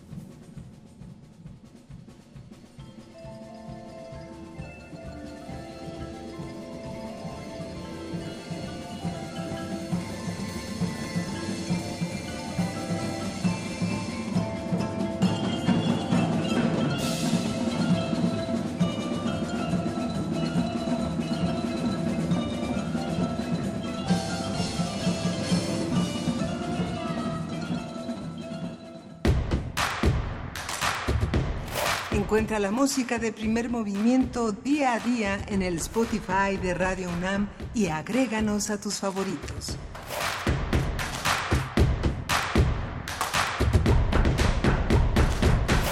Compartimos algunas opiniones de nuestras redes sociales, así como las vamos observando sin, ahora sí que de manera aleatoria para reflejar un poco lo que ocurre en, en nuestras redes y para también lo que ocurre con, con un conflicto como este, el de Venezuela. Juan Giordano nos dice, eh, a mí me parece frustrante cómo las opiniones de la gente reflejan que estamos tan inmersos en la culturalización estadounidense que ni siquiera con ejemplos claros como Irak, Siria, Ucrania, etcétera, estas se van en pro de las acciones de los gringos. Amo los jueves, eso nos dice. Muchas gracias. R. Guillermo pregunta, ¿existe conspiración económica para presionar a México a que cambie su posición respecto a Venezuela? Creo que es una pregunta interesante, habrá que darle seguimiento a ese tema. Eh, por acá, Refrancito nos dice, justamente la reflexión con la que se como la que se hace en mundos posibles tiene toda la seriedad y datos que en horas y horas en otros espacios no se hace porque justamente lo que se promueve es la polarización y la clara intención de tomar partido por la intervención. Eh, por aquí hay otro comentario, leemos un par más, si te parece bien, Miguel Ángel. Blanca Morales nos dice... Mm, fue atroz. Una de las múltiples intervenciones de Estados Unidos en América Latina formó los escuadrones de la, de la muerte estrenados en las escuelas de las Américas para contrarrestar el movimiento sandinista en El Salvador. Ahora contra Maduro pretende el robo del siglo del petróleo de Venezuela. Otro comentario. Muchas gracias a Blanca Morales. Eh, Huehuetlacatl nos dice México ha sido objetivo de Washington históricamente. Tampoco es que sea una una novedad. Eh, está interesante, ¿eh? se pone bueno. Aldo Bravo, ya, un último, porque de veras que hay muchísimos comentarios. Dice, eh, pienso que el diagnóstico general del doctor Betancourt es correcto, pero me gustaría escucharle alguna crítica Maduro. Desde la izquierda se tiene que aceptar que ese gobierno dio un viraje autoritario. Es cierto.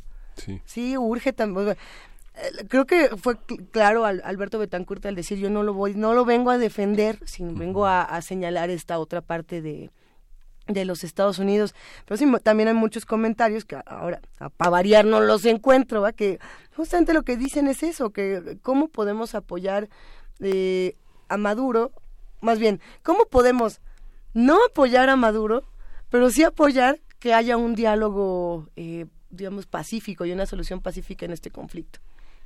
Sí, porque no, no, todo, no todo lo que viene de ese cambio de gobierno que empezó hace 20 años es, es, es negativo. Yo creo que la sociedad venezolana ha madurado justamente con este cambio que no pudo hacer por, por, por, por, por sí misma con la organización de, con la organización de este de partidos políticos y a través de las votaciones y que el liderazgo de Chávez lo logró. Pero la pérdida de contacto con la sociedad eh, cuando se censura a los medios públicos es muy eh, es muy sintomática porque sí eh, la importancia del derecho de réplica, de la multiplicidad de las fuentes, de tener medios que sean autónomos, que sean independientes, es, es fundamental y siempre estuvieron los medios eh, muy muy muy este muy fuertes las agencias informativas extranjeras con una presencia muy combativa contra el presidente Chávez en ese momento y ahora contra Maduro. Esta detención que ahora se vive en Venezuela que han publicado algunos medios entre ellos la jornada de tres reporteros de la agencia española F eh, a, los, que, a los que han este sido eh, retirados de, Venezuela los dos periodistas chilenos de la televisión chilena. Eh, esta, esta parte demerita muchísimo la, la, posición de Venezuela no yo recuerdo eh, comentaba con Alberto una cobertura que me tocó hacer en algún momento en los Juegos Panamericanos de Cuba en los 90 y, con, una, con una visa de periodista deportivo empecé a hacer toda una serie de reportajes sobre la realidad cubana y hubo un momento en que los espías del gobierno cubano me dicen, bueno, qué bueno que usted esté entrevistando a toda la gente de la oposición, pero entrevístenos a nosotros también. Denos nuestro derecho de réplica. Sí, entonces yo creo que esta parte del periodismo es importante, pero el país nunca debe perder de vista que ese, ese tránsito de muchos periodistas que entran con visa de turista, pues es completamente legítimo. Así han entrado en las grandes zonas de conflicto con visas de turista, con visas familiares, con apoyos de, de gente que está en la oposición prácticamente clandestina y que se entra a hacer un trabajo periodístico, pues eh, cubierto por la misma por las mismas personas opositoras yo creo que esa parte de Venezuela está muy cuestionada y pienso que es importante este, esa mediación de México y de los países que están por una por una libertad del pueblo venezolano. ¿no? Y con esa reflexión, Miguel Ángel, cerramos este programa. Despedimos la transmisión de este jueves 31 de enero. Feliz fin de mes a todos los que nos escuchan. Si a ustedes les van a pagar, préstenos. ¿Algo que nos van a prestar? ¿Un 100? ¿No? Nada, ¿Un 20? ¿Una tarjeta de Metrobús? pesos. 10 pesos. Dicen que 5. ¿Cuánto cuesta el Metrobús? 6, ¿no? Ya está en 6. Un 6 para regresarnos a nuestras casas. No, pero, ¿cómo regresamos caminando? Mira, de aquí a Amores. Bueno. Y de Amores ya acá quien toma, toma su patín, que le llaman. No, muchas gracias, de verdad, los que hacen comunidad con nosotros. Y sobre todo agradecer eh, que nos hayan permitido poner temas tan complejos el día de hoy, digamos, sobre la mesa, con un diálogo tan rico, tan respetuoso.